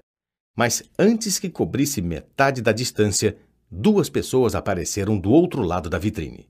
E uma delas era a última pessoa que Harry queria encontrar estando perdido, coberto de fuligem, com os óculos partidos. Draco Malfoy. Harry olhou depressa a toda a volta e viu um grande armário preto à esquerda. Correu para ele e se fechou dentro, deixando apenas uma frestinha na porta para espiar. Segundos depois, uma sineta tocou e Malfoy entrou na loja. O homem que entrou atrás dele só podia ser o pai, tinha a mesma cara fina e pontuda e olhos idênticos, frios e cinzentos. O Sr. Malfoy andou pela loja, examinando descansadamente os objetos expostos e tocou uma campainha em cima do balcão antes de se virar para o filho e dizer: Não toque em nada, Draco. Malfoy, que esticara a mão para o olho de vidro, retrucou: Pensei que você ia me comprar um presente. Eu disse que ia lhe comprar uma vassoura de corrida, disse o pai tamborilando no balcão. De que me serve uma vassoura se não faço parte do time da casa? Respondeu Malfoy com a cara amarrada. Harry Potter ganhou uma Nimbus 2000 no ano passado. Permissão especial de Dumbledore para ele poder jogar pela Grifinória. Ele nem é tão bom assim, só que é famoso. Famoso por ter uma cicatriz idiota na testa. Malfoy se abaixou para examinar uma prateleira cheia de crânios. Todo mundo acha que ele é tão sabido, o maravilhoso Potter, com sua cicatriz e sua vassoura. Você já me contou isso no mínimo dez vezes, disse o Sr. Malfoy com um olhar de censura para o filho. E gostaria de lembrar-lhe que não é prudente demonstrar que não gosta de Harry Potter, não quando a maioria do nosso povo acha que ele é o herói que fez o Lorde das Trevas desaparecer. Ah, Sr. Borgin.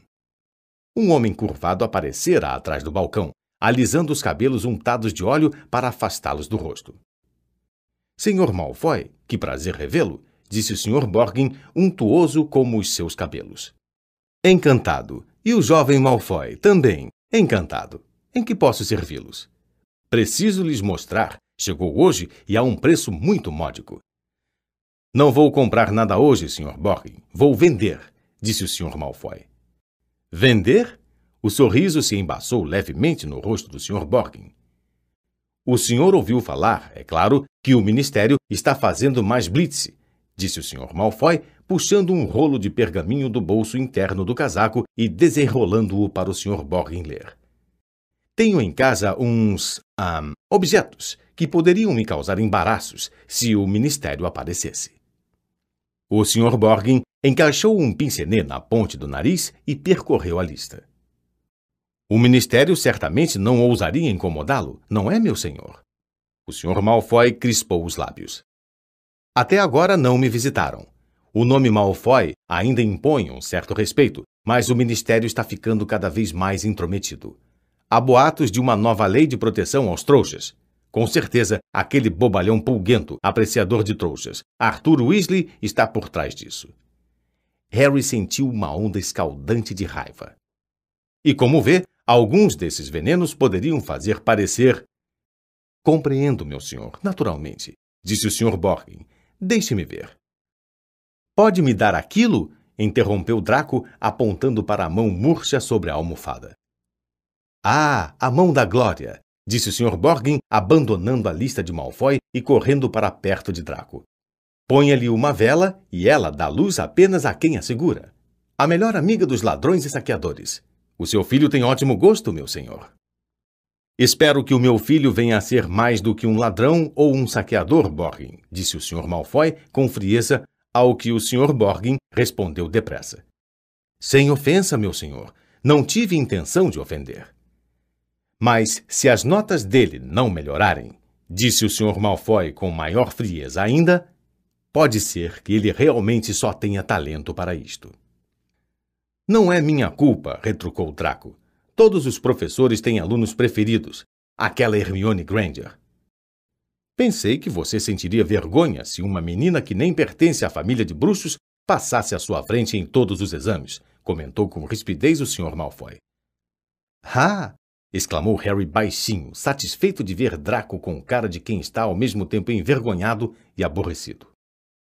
É a mesma coisa em toda parte, disse o Sr. Borgin com sua voz untuosa.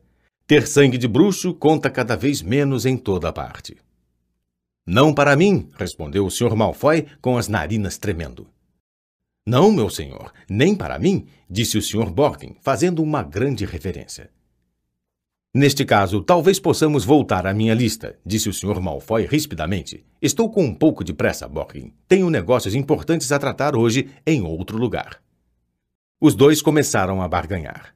Harry observou nervoso que Draco se aproximava cada vez mais do lugar em que ele estava escondido, examinando os objetos à venda. Draco parou para examinar um grande rolo de corda de enforcar e para ler, rindo, o cartão colocado em um magnífico colar de opalas. Cuidado! Não toque! Amaldiçoado! Tirou a vida de 19 donos trouxas até hoje. Draco se virou e notou o armário bem em frente. Adiantou-se esticou a mão para o puxador e. Fechado, disse o Sr. Malfoy ao balcão. Vamos, Draco. Harry enxugou a testa na manga ao ver Draco se afastar. Bom dia para o senhor, Sr. Borgin. Aguardo-o amanhã em casa para apanhar a mercadoria. No instante em que a porta se fechou, o Sr. Borgin abandonou seus modos untuosos. Bom dia para o senhor, Sr. Malfoy. E se as histórias que correm forem verdadeiras, o senhor não me vendeu metade do que tem escondido em sua casa. E continuando a resmungar ameaçador, o Sr. Borgin desapareceu no quarto dos fundos. Harry esperou um pouco, caso ele voltasse, e, em seguida, o mais silenciosamente que pôde, saiu do armário, passou pelos mostruários de vidro e saiu pela porta afora. Harry olhou para os lados, segurando os óculos partidos. Saíra em uma ruela sombria, que parecia totalmente ocupada por lojas que se dedicavam às artes das trevas. A que ele acabara de deixar, a Borgin Burks, parecia ser a maior, mas em frente havia uma grande coleção de cabeças gívaras na vitrine e duas portas abaixo, uma enorme gaiola pululava com gigantescas aranhas negras. Dois bruxos mal vestidos o observavam da sombra de um portal, cochichando entre si.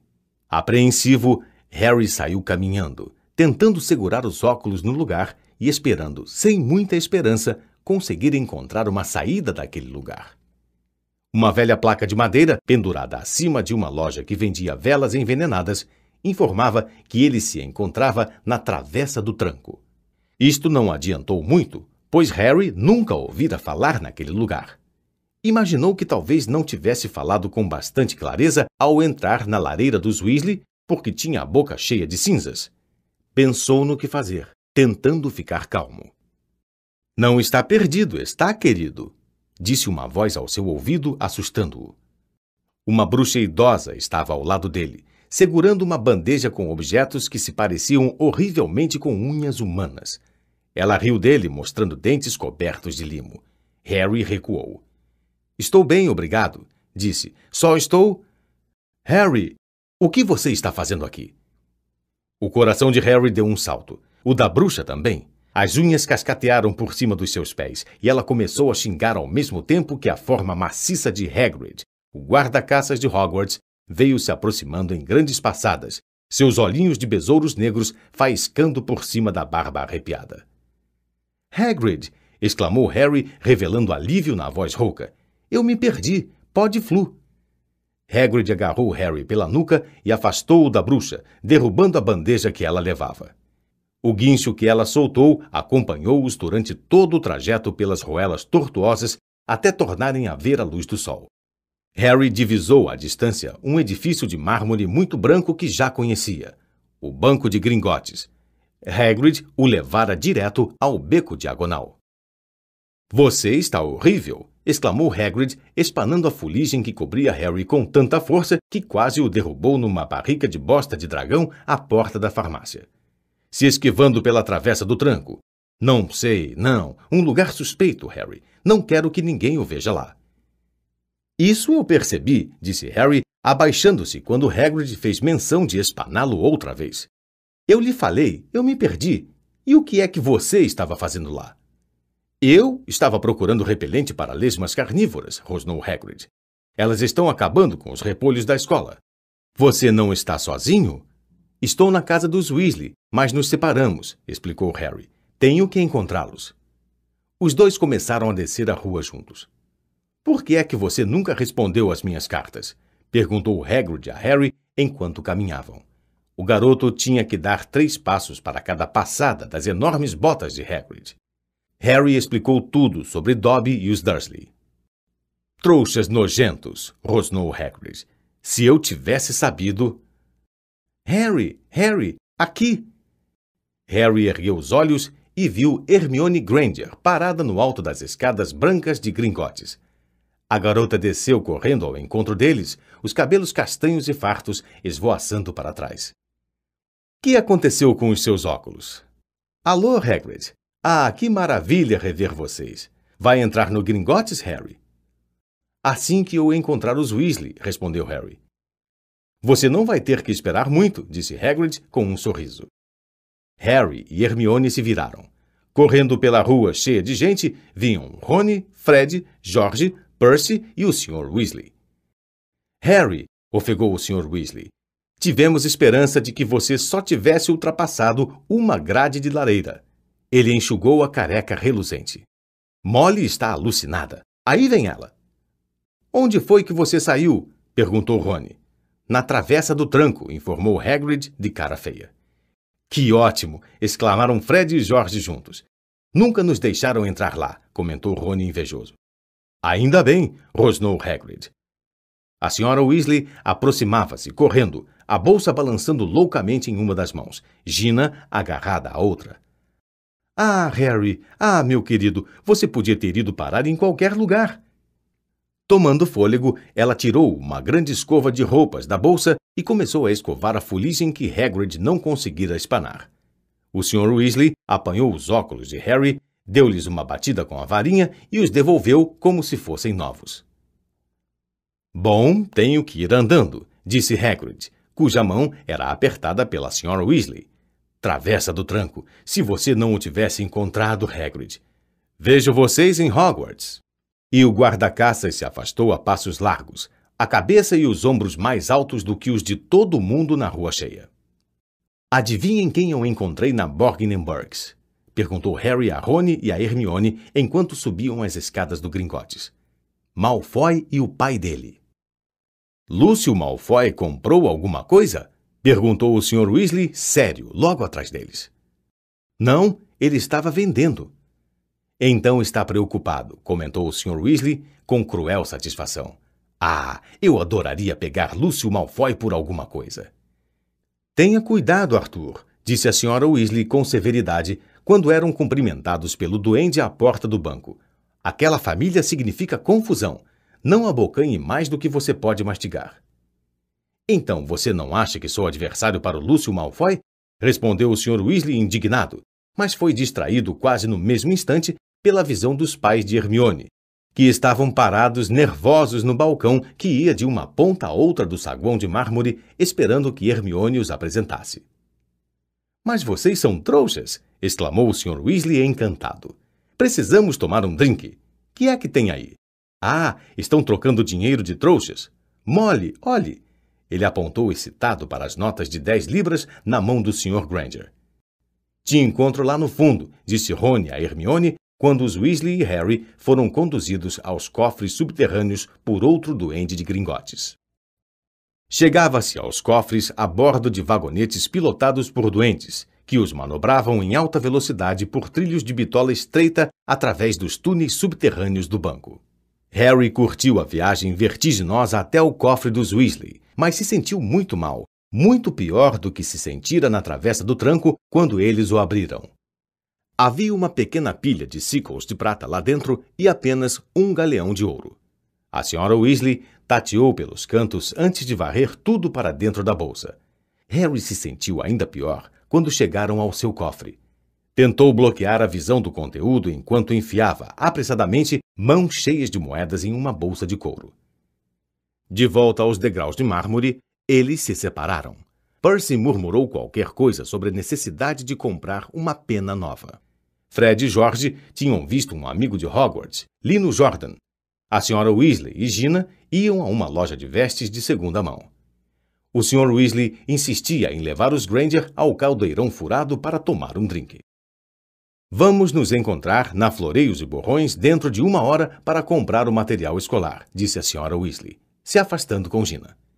E nem pensar em entrar na travessa do tranco, gritou ela para os gêmeos que seguiam na direção oposta.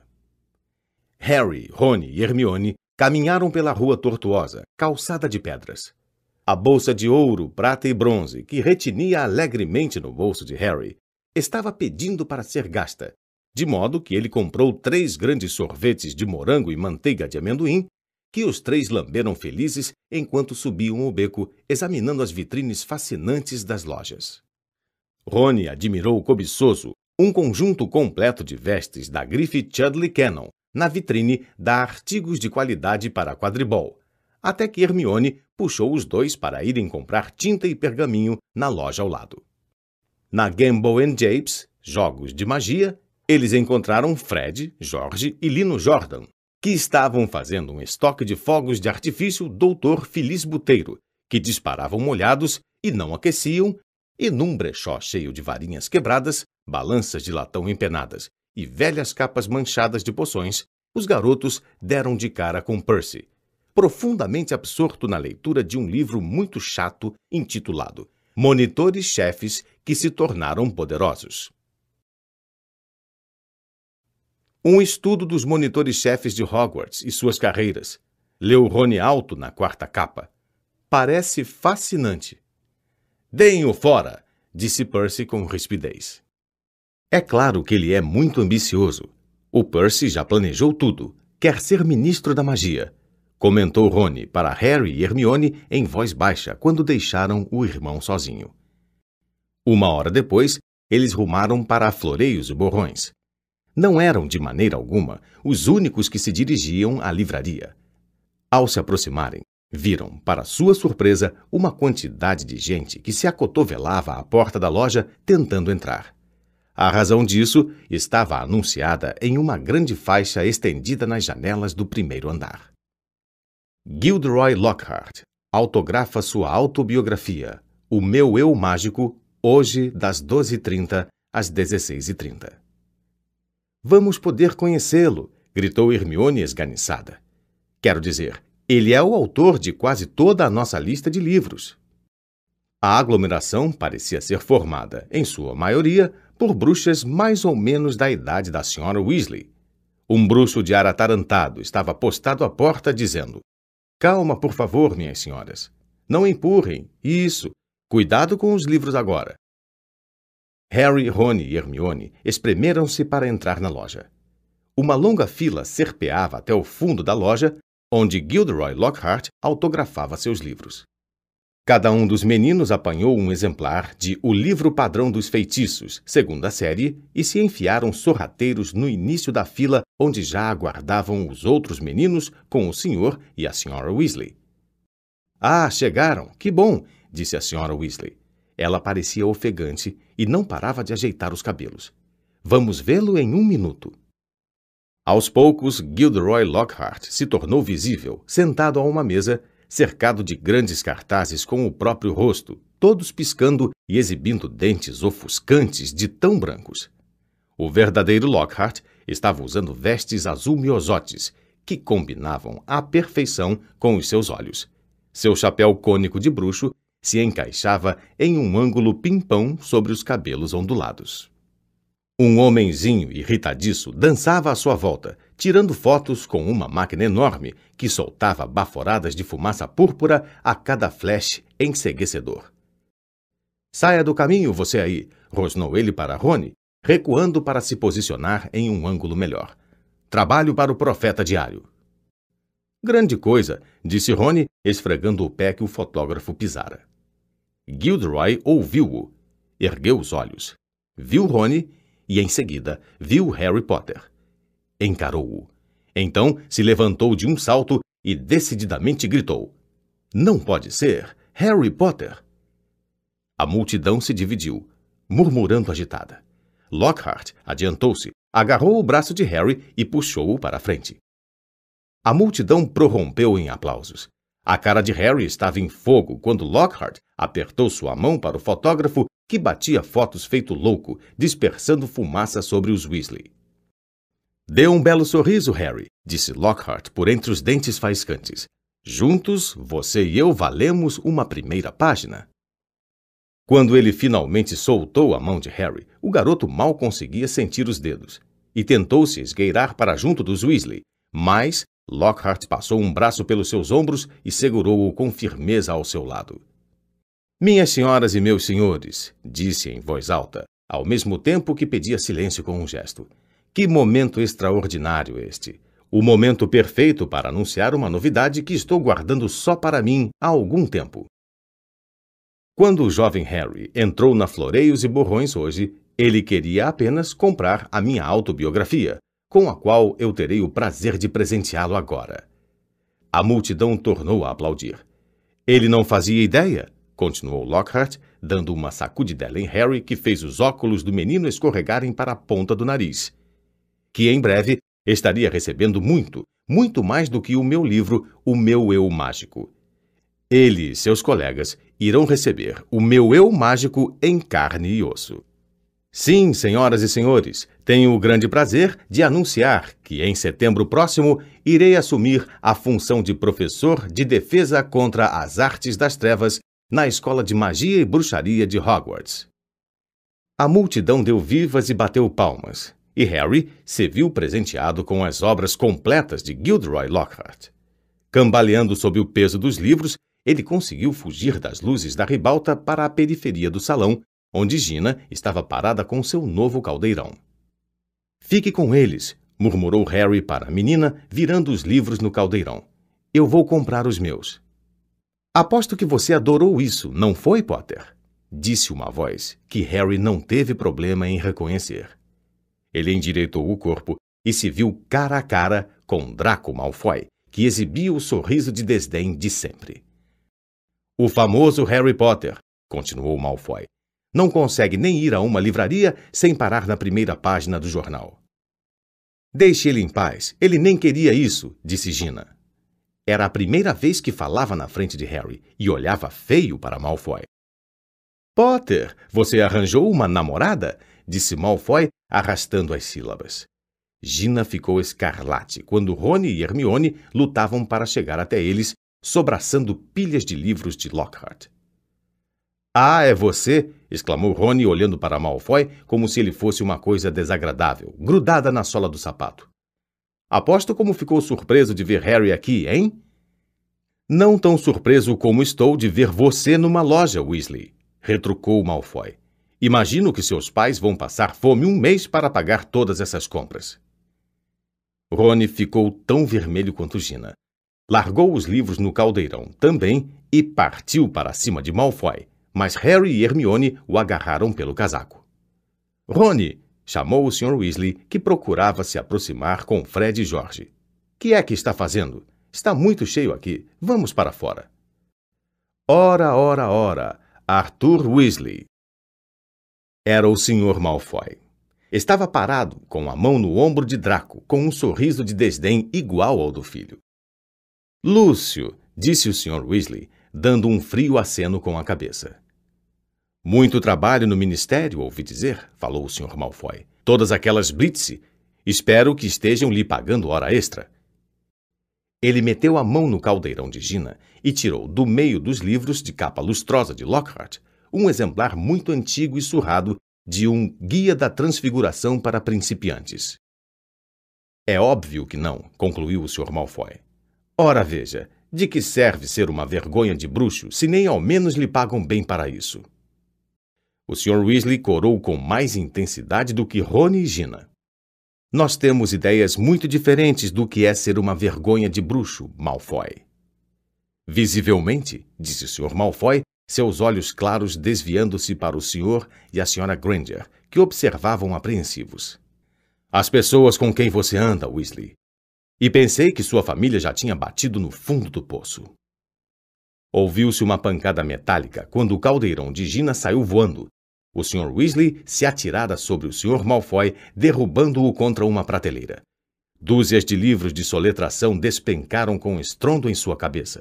Ouviu-se um grito, Pega ele, papai! Dado por Fred e Jorge.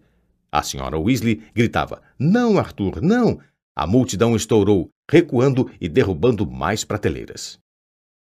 Senhores, por favor, por favor, pedia o assistente e, depois, mais alto que a algazarra reinante. Vamos parar com isso, cavalheiros. Vamos parar com isso. Hagrid caminhava em direção aos dois, atravessando um mar de livros. Num instante, ele separou o Sr. Weasley e o Sr. Malfoy. O Sr. Weasley com o lábio cortado e o Sr. Malfoy fora atingido no olho por uma enciclopédia dos sapos. Ele ainda segurava o livro velho de Gina sobre transfiguração. Atirou-o nela, os olhos brilhando de malícia. Aqui, tome o seu livro, é o melhor que seu pai pode lhe dar. E desvencilhando-se da mão de Hagrid, chamou Draco e saíram da loja. Você devia ter fingido que ele não existia, Arthur, disse Hagrid, quase erguendo o Sr. Weasley do chão enquanto este endireitava as vestes. Podre até a alma, a família toda, todo mundo sabe disso. Não vale a pena dar ouvidos a nenhum Malfoy. Sangue ruim é o que é. Vamos agora, vamos sair daqui. O assistente parecia querer impedi-los de sair, mas mal chegava à cintura de Hagrid e pareceu pensar duas vezes. Eles subiram apressados a rua, os Granger tremendo de susto e a senhora Weasley fora de si de fúria. Um belo exemplo para os seus filhos. Saindo no tapa em público. Que é que o Gilderoy Lockhart deve ter pensado? Ele estava satisfeito, informou Fred. Você não ouviu o que ele disse quando estávamos saindo? Perguntou àquele cara do Profeta Diário se ele podia incluir a briga na notícia. Disse que tudo era publicidade. Mas foi um grupo mais sereno que voltou à lareira do caldeirão furado, de onde Harry, os Weasley e todas as compras iriam retornar à toca, usando o pó de flu. Eles se despediram dos Granger, que iriam atravessar o bar para chegar à Rua dos Trouxas, do outro lado. O Sr. Weasley começou a perguntar ao casal como funcionavam os pontos de ônibus, mas parou de repente ao ver o olhar da Sra. Weasley. Harry tirou os óculos e guardou-os bem seguros no bolso antes de se servir do pó de flu. Decididamente, não era o seu meio de transporte favorito. Capítulo 5 O Salgueiro Lutador O fim das férias de verão chegou muito depressa para o gosto de Harry. Ele estava ansioso para regressar a Hogwarts, mas aquele mês na toca fora o mais feliz de sua vida. Era difícil não ter inveja de Rony quando pensava nos Dursley e no tipo de boas-vindas que poderia esperar na próxima vez que aparecesse na Rua dos Alfeneiros. Na última noite de férias, a Sra. Weasley fez aparecer um jantar suntuoso que incluiu todos os pratos favoritos de Harry, terminando com um pudim caramelado de dar água na boca. Fred e Jorge encerraram a noite com uma queima de fogos filibusteiro. Encheram a cozinha de estrelas vermelhas e azuis que ricochetearam do teto para as paredes durante no mínimo uma hora. Então chegou a hora da última caneca de chocolate quente e de ir para a cama. Eles demoraram para viajar na manhã seguinte. Acordaram ao nascer do sol, mas por alguma razão pareciam ter um bocado de coisas para fazer. A senhora Weasley corria de um lado para outro mal-humorada, procurando meias desparelhadas e penas de escrever. As pessoas não paravam de dar encontrões nas escadas, meio vestidas, levando pedaços de torradas nas mãos. E o Sr. Weasley quase quebrou o pescoço ao tropeçar em uma galinha solta quando atravessava o quintal carregando o malão de Gina até o carro. Harry não conseguiu imaginar como é que oito pessoas, seis malões, duas corujas e um rato iam caber em um pequeno Ford Anglia. É claro que ele não contara com os acessórios especiais que o Sr. Weasley acrescentara. Nem uma palavra a mole, cochichou ele a Harry quando abriu a mala do carro e lhe mostrou como a aumentara por artes mágicas para que a bagagem coubesse sem problemas. Quando finalmente todos tinham embarcado no carro, a Sra. Weasley olhou para o banco traseiro, onde Harry, Rony, Fred, George e Percy estavam sentados confortavelmente lado a lado e disse: Os trouxas sabem mais do que nós queremos reconhecer, não é?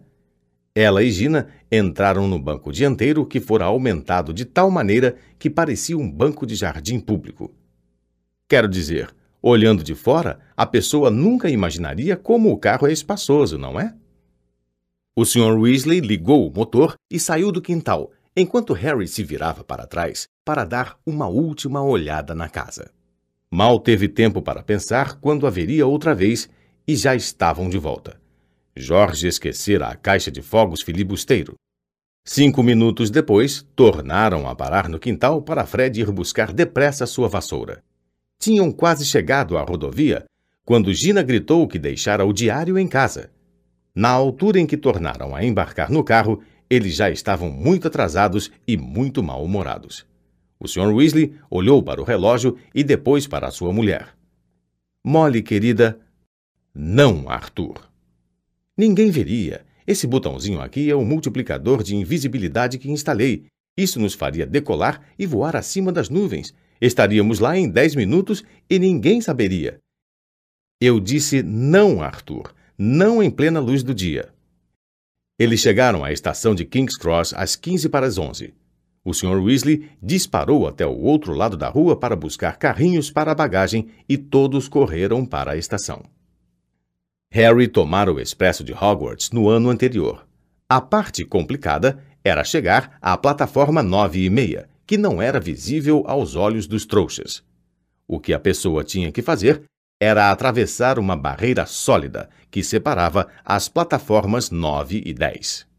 Não machucava, mas tinha que ser feito com cautela, de modo que os trouxas não vissem a pessoa desaparecer. Percy primeiro, disse a Sra. Weasley, consultando nervosa o relógio no alto, que indicava que tinham apenas cinco minutos para desaparecer pela barreira sem ser vistos. Percy adiantou-se com passos firmes e desapareceu. O Sr. Weasley o seguiu, depois Fred e George. Vou levar a Gina e vocês dois venham logo atrás de nós, disse a Sra. Weasley a Harry e Rony, agarrando a mão de Gina e se afastando. Num piscar de olhos, as duas tinham desaparecido. Vamos juntos, só temos um minuto, disse Rony a Harry. Harry verificou se a gaiola de Edviges estava bem encaixada em cima do malão e virou o carrinho de frente para a barreira. Sentia-se absolutamente confiante. Isto não era nem de longe tão desconfortável quanto usar o pó de flu. Os dois se abaixaram sob a barra dos carrinhos e avançaram decididos para a barreira, ganhando velocidade. Quando faltavam apenas poucos passos, eles desataram a correr e. Tapum! Os dois carrinhos bateram na barreira e quicaram de volta. O malão de Rony caiu com estrondo. Harry foi derrubado. A gaiola de Edwige saiu saltando pelo chão encerado e ela rolou para fora, gritando indignada. As pessoas à volta olharam e um guarda próximo berrou. Que diabo vocês acham que estão fazendo? Perdi o controle do carrinho, ofegou Harry, apertando as costelas ao se levantar. Rony teve que recolher Edviges. A coruja fazia tanto escândalo que muitos dos circunstantes resmungaram contra a crueldade para com os animais. Por que não podemos atravessar? sibilou Harry para Rony. Não sei. Rony olhou desorientado para os lados. Uns dez curiosos continuavam a observá-los. Vamos perder o trem, cochichou Rony. Não entendo por que o portão se fechou. Harry olhou para o enorme relógio no alto com uma sensação ruim na boca do estômago. Dez segundos. Nove segundos. Ele levou o carrinho à frente com cautela até encostá-lo na barreira e empurrou-o com toda a força. O metal continuou sólido. Três segundos. Dois segundos. Um segundo. Já foi, disse Rony, parecendo atordoado. O trem foi embora. E se papai e mamãe não conseguirem voltar para nós? Você tem algum dinheiro de trouxas? Harry deu uma risada cavernosa. Os Dursley não me dão dinheiro há uns seis anos. Rony encostou o ouvido na barreira fria. Não ouço nada, informou tenso. Que vamos fazer? Não sei quanto tempo vai levar para mamãe e papai voltarem. Eles olharam para os lados. As pessoas continuavam a vigiá-los, principalmente por causa dos gritos de Edviges que não paravam. Acho que é melhor irmos esperar ao lado do carro, sugeriu Harry. Estamos atraindo atenção de ma... Harry! exclamou Rony, com os olhos brilhando. O carro! Que tem o carro? Podemos voar para Hogwarts no carro. Mas eu pensei. Estamos imobilizados, certo? E temos que voltar para a escola, não é?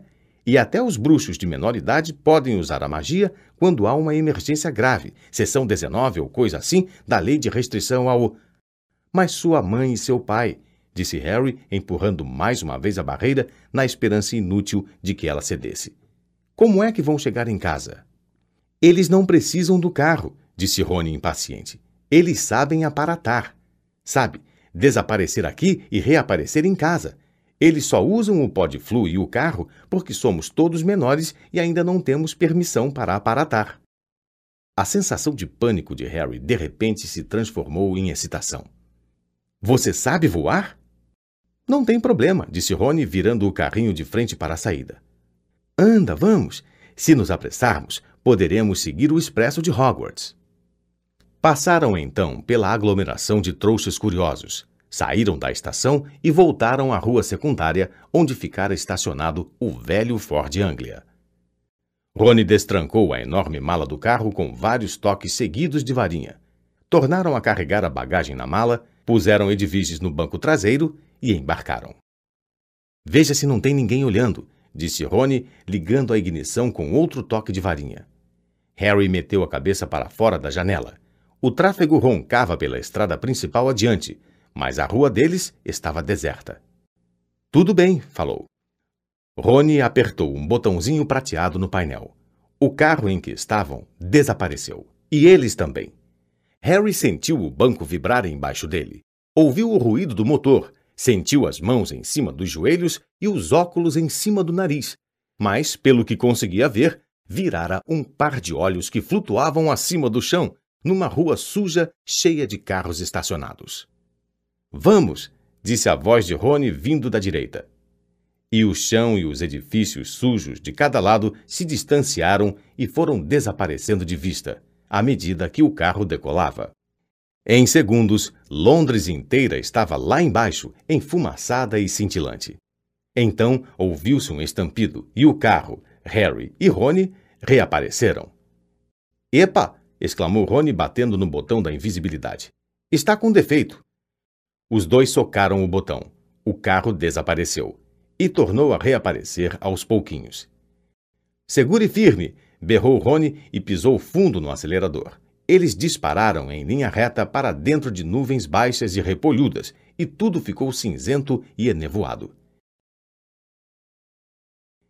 E agora? Perguntou Harry, piscando diante da camada sólida de nuvens que os comprimia de todos os lados. Temos que ver o trem para saber que direção vamos tomar, disse Rony. Mergulhe outra vez, depressa. Eles baixaram até ficar sob as nuvens e se viram no banco, tentando ver o solo. Estou vendo!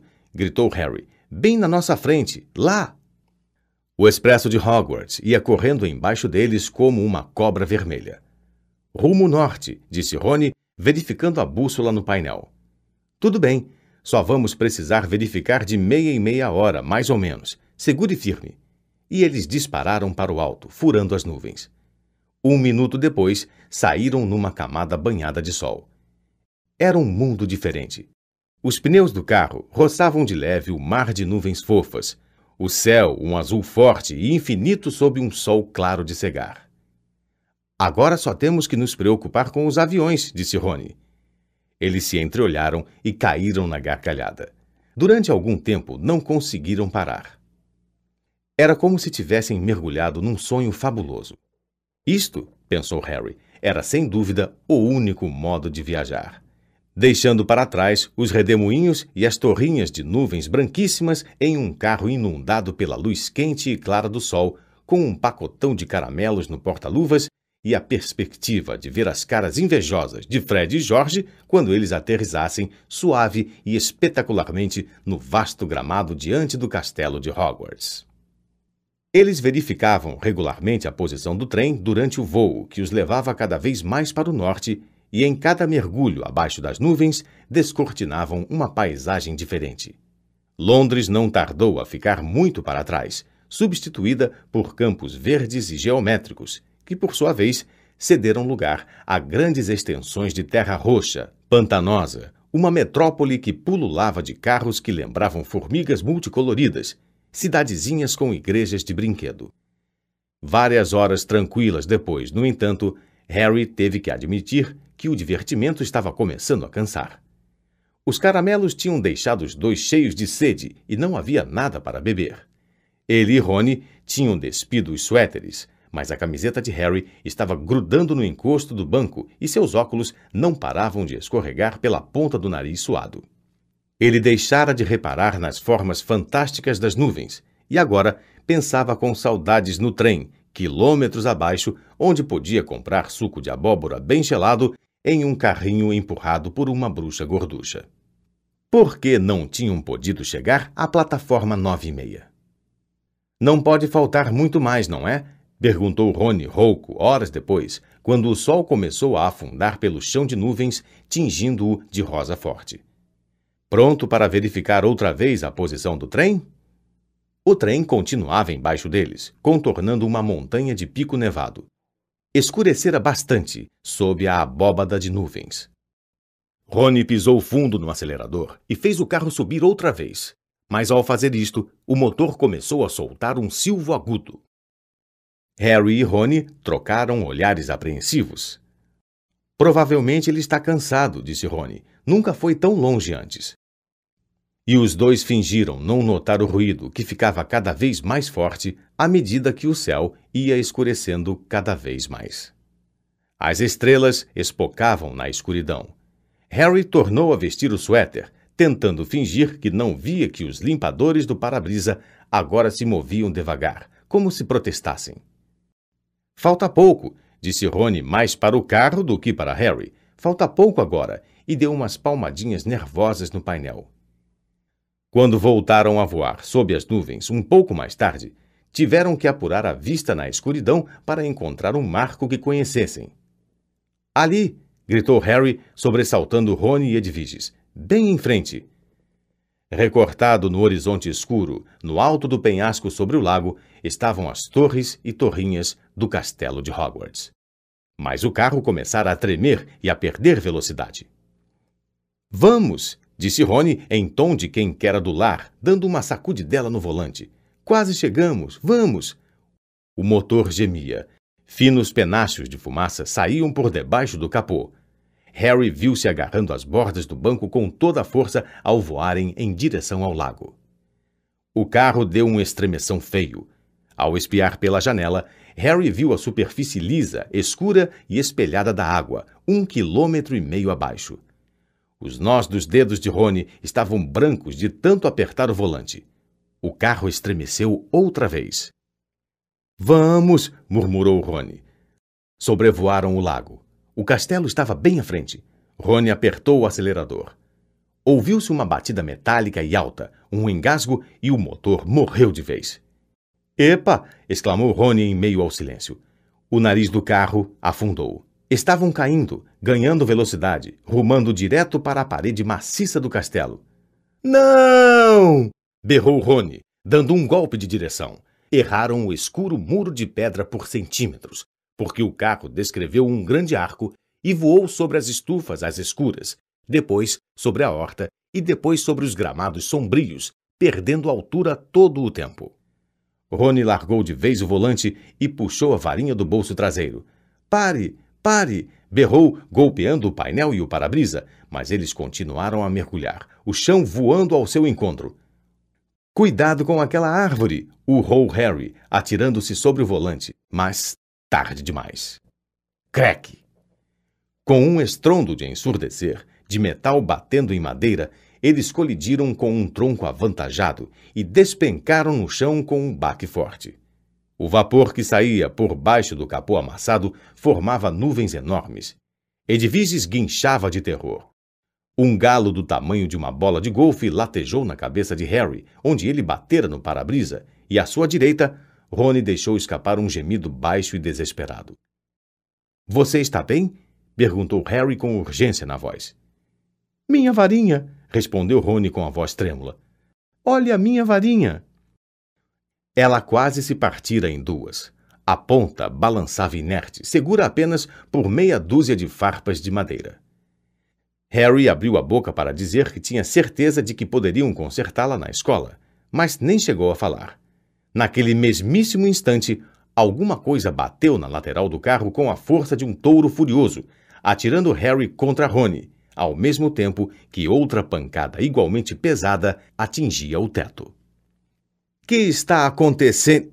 exclamou Rony, arregalando os olhos para o para-brisa, enquanto Harry virava a cabeça em tempo de ver um galho grosso como uma jiboia que o amassava.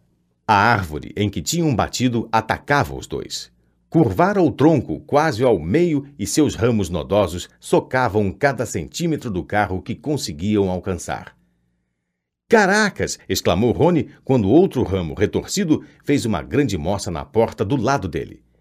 O para-brisa agora vibrava sob uma saraivada de golpes aplicados por galinhos em forma de nós, e um galho grosso, como um ariete, socava furiosamente o teto, que parecia estar afundando.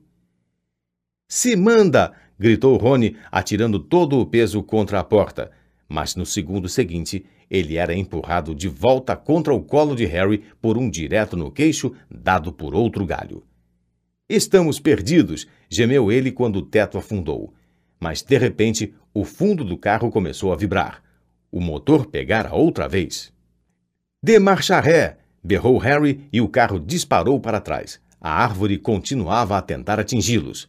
Ouviam as raízes rangerem como se se rasgassem tentando golpeá-los enquanto se afastavam dela a toda. Essa, ofegou Rony, foi por pouco. Muito bem, carro. O carro, porém, chegara ao limite de suas forças. Com dois fortes trancos, as portas se escancararam e Harry sentiu o banco deslizar para um lado. No momento seguinte, ele se viu estatelado no chão úmido. Pancadas fortes lhe informaram que o carro estava ejetando a bagagem deles da mala. A gaiola de Edviges voou pelos ares e se abriu. Ela soltou um guincho raivoso e voou veloz para o castelo, sem nem ao menos olhar para trás. Então, amassado, arranhado e fumegando, o carro saiu roncando pela escuridão, as lanternas traseiras brilhando com raiva. Volte aqui! gritou Rony para o carro, brandindo a varinha partida. Papai vai me matar. Mas o carro desapareceu de vista com uma última gargalhada do cano de descarga. Dá para acreditar na nossa sorte? disse Rony infeliz, abaixando-se para recolher perebas. De todas as árvores em que podíamos ter batido, tínhamos que bater nessa que revida? Ele espiou por cima do ombro a velha árvore, que continuava a agitar os ramos ameaçadoramente. Vamos, disse Harry cansado. É melhor irmos logo para a escola. Não se pareceu nada com a chegada triunfal que eles tinham imaginado. Os músculos duros, enregelados e contundidos, os dois apanharam as alças dos malões e começaram a arrastá-los pela encosta gramada acima em direção à imponente porta de entrada de carvalho. Acho que a festa já começou, Comentou Rony, largando a mala ao pé dos degraus da escada e indo espiar silenciosamente por uma janela iluminada. Ei, Harry, vem ver! É a seleção! Harry correu à janela e juntos, ele e Rony contemplaram o salão principal. Uma quantidade de velas pairava no ar sobre as quatro mesas compridas e lotadas, fazendo os pratos e taças de ouro faiscarem. No alto, o teto encantado, que sempre refletia o céu lá fora, pontilhado de estrelas. Em meio à floresta de chapéus cônicos de Hogwarts, Harry viu uma longa fila de principiantes de cara assustada entrar no salão. Gina estava entre eles, facilmente identificável pelos cabelos da família Weasley, muito vívidos. Entre mentes, a professora McGonagall, uma bruxa de óculos que usava os cabelos presos em um coque, estava colocando o famoso chapéu seletor sobre um banquinho diante dos recém-chegados.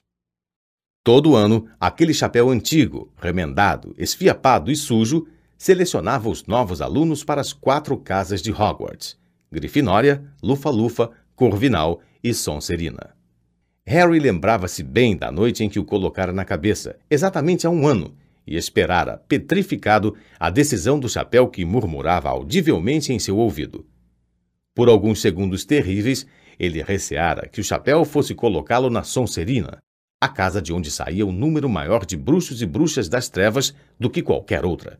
Mas ele acabara indo para Grifinória, junto com Rony, Hermione e o resto dos Weasley. No último trimestre letivo, Harry e Rony tinham ajudado a Grifinória a ganhar o campeonato das casas, vencendo Sonserina pela primeira vez em sete anos. Um garoto muito pequeno, de cabelos castanho acinzentados, foi chamado para colocar o chapéu na cabeça.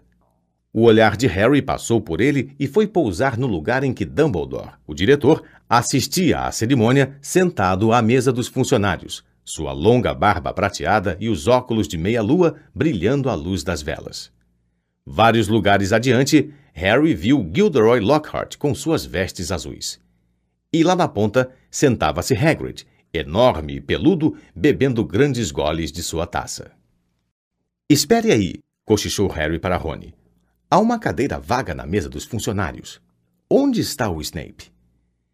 Severo Snape era o professor de que Harry menos gostava.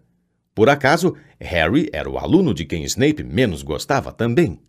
Cruel, irônico e detestado por todo mundo, exceto pelos alunos de sua própria casa, Sonserina, Snape ensinava poções. Vai ver, ele está doente, disse Rony esperançoso. Vai ver, ele foi embora, disse Harry, porque não conseguiu o lugar de professor de defesa contra as artes das trevas outra vez.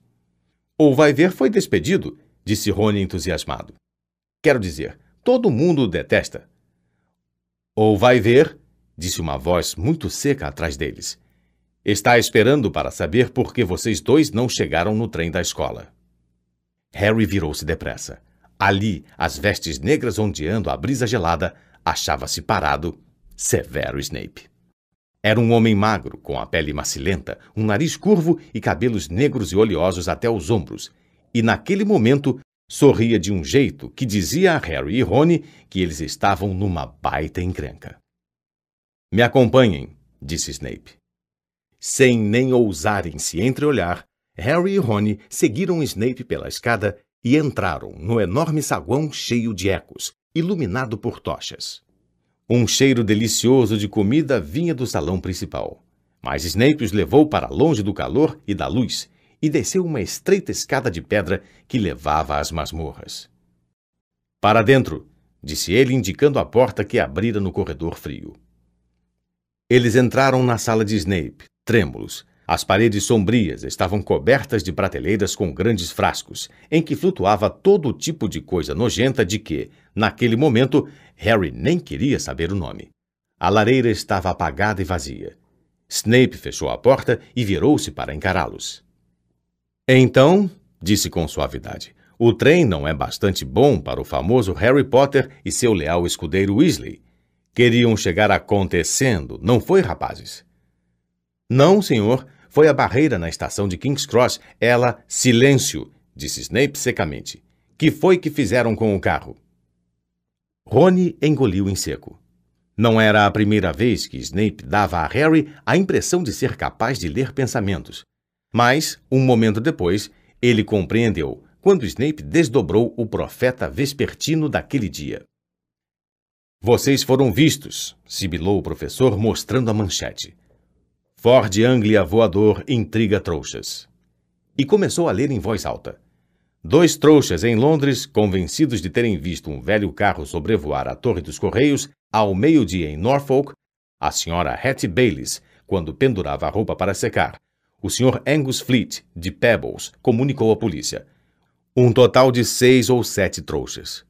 Acredito que o seu pai trabalha no departamento que coíbe o mau uso de artefatos dos trouxas. Perguntou ele, erguendo os olhos para Rony com um sorriso ainda mais desagradável. O próprio filho dele.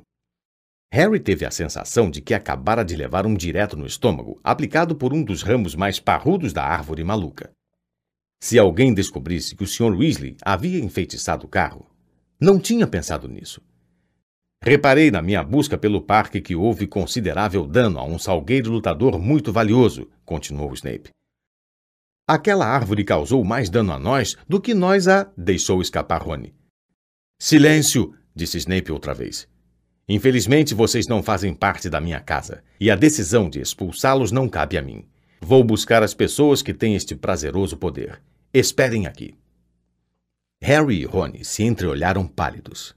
Harry não sentia mais fome, sentia-se extremamente enjoado. Tentou não olhar para uma coisa grande e pegajosa que estava suspensa em um líquido verde, em uma prateleira atrás da escrivaninha de Snape. Se Snape tivesse ido buscar a professora McGonagall, diretora da Casa Grifinória, eles tampouco estariam em melhor situação. Poderia ser mais justa do que Snape, mas era rigorosíssima. Dez minutos depois, Snape voltou e não deu outra. Era a professora McGonagall que o acompanhava. Harry já a vira várias vezes, mas ou se esquecera como a boca da professora ficava contraída, ou nunca a vira zangada antes. Ela ergueu a varinha no momento em que entrou. Os dois, Harry e Rony, se encolheram, mas ela meramente a apontou para a lareira apagada, onde as chamas irromperam instantaneamente. Sentem-se, disse, e os dois recuaram e se sentaram em cadeiras junto à lareira. Expliquem-se, disse, os óculos brilhando agourentos. Rony saiu contando a história, a começar pela barreira da estação, que se recusara a deixá-los passar. Então não tivemos outra escolha, professora. Não podíamos embarcar no trem. Por que não nos mandaram uma carta por coruja? Creio que você tem uma coruja, disse a professora McGonagall, olhando para Harry com frieza. Harry ficou boquiaberto. Agora que ela dissera, parecia a coisa óbvia para ter sido feita. Eu não pensei. Isto, tornou a professora, é óbvio. Ouviu-se uma batida na porta da sala e Snape, agora com a cara mais feliz que nunca, abriu-a. Parado à porta, achava-se o diretor, o professor Dumbledore. O corpo de Harry inteiro ficou insensível. Dumbledore parecia anormalmente sério. Olhou por cima daquele nariz curvo dele e Harry subitamente viu-se desejando que ele e Rony ainda estivessem apanhando do salgueiro lutador. Fez-se um longo silêncio. Então Dumbledore disse: por favor, expliquem por que fizeram isso. Teria sido melhor se tivesse gritado. Harry detestou o desapontamento que havia na voz dele. Por alguma razão, não conseguiu encarar Dumbledore nos olhos e, em vez disso, falou para os próprios joelhos. Contou a Dumbledore tudo, exceto que o Sr. Weasley era o dono do carro enfeitiçado, fazendo parecer que ele e Rony tinham encontrado o carro voador estacionado do lado de fora da estação, por acaso. Ele sabia que Dumbledore perceberia a coisa na mesma hora, mas o diretor não fez perguntas sobre o carro. Quando Harry terminou, ele apenas continuou a observá-los através dos óculos de meia-lua. Vamos buscar as nossas coisas, disse Rony com a desesperança na voz. De que é que está falando, Weasley? vociferou a professora McGonagall. Bem, os senhores vão nos expulsar, não é? disse Rony. Harry olhou rapidamente para Dumbledore. Hoje não, Sr. Weasley, disse Dumbledore. Mas preciso incutir em vocês a gravidade do que fizeram. vou escrever às tuas famílias hoje à noite.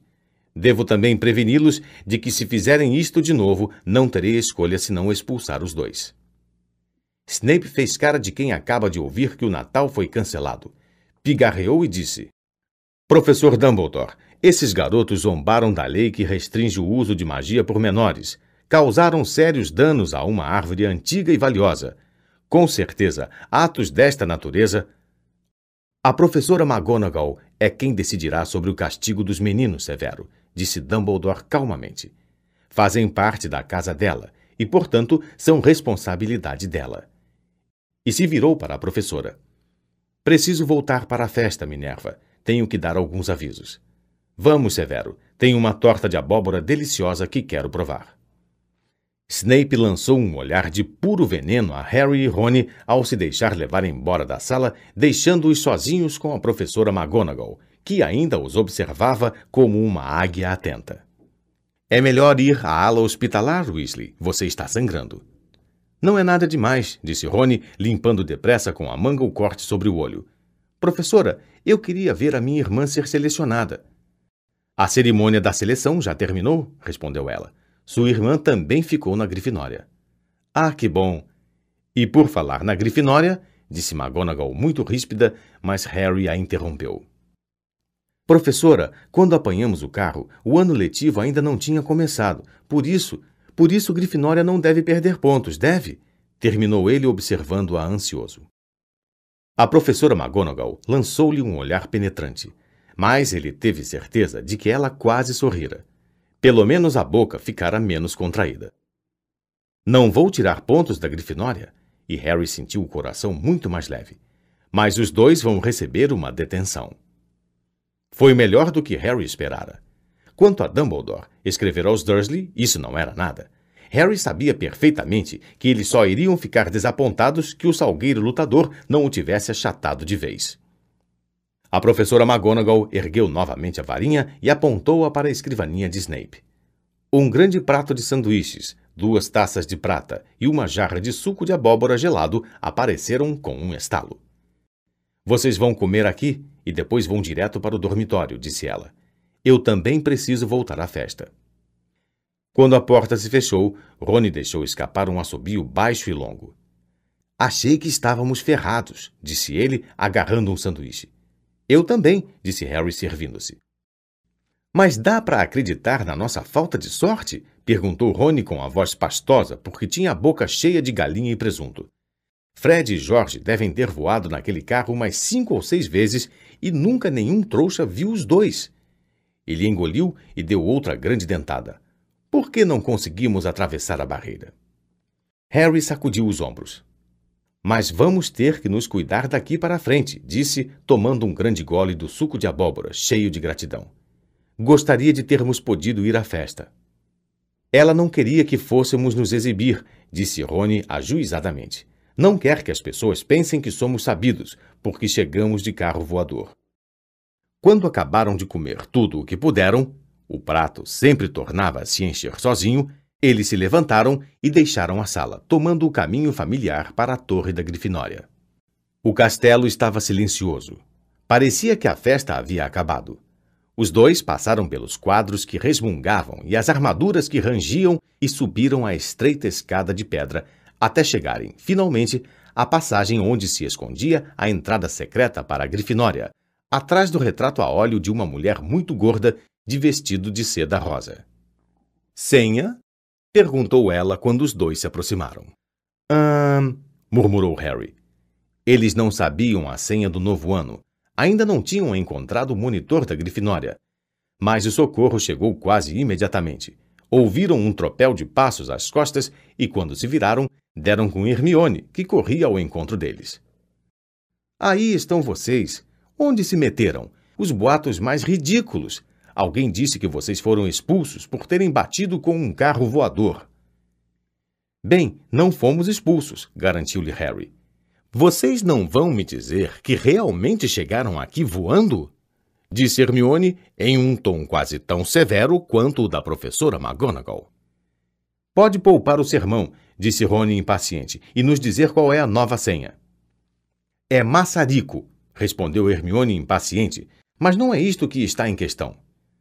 Suas palavras, porém, foram interrompidas, pois o retrato da mulher gorda se abriu em meio a uma repentina tempestade de aplausos.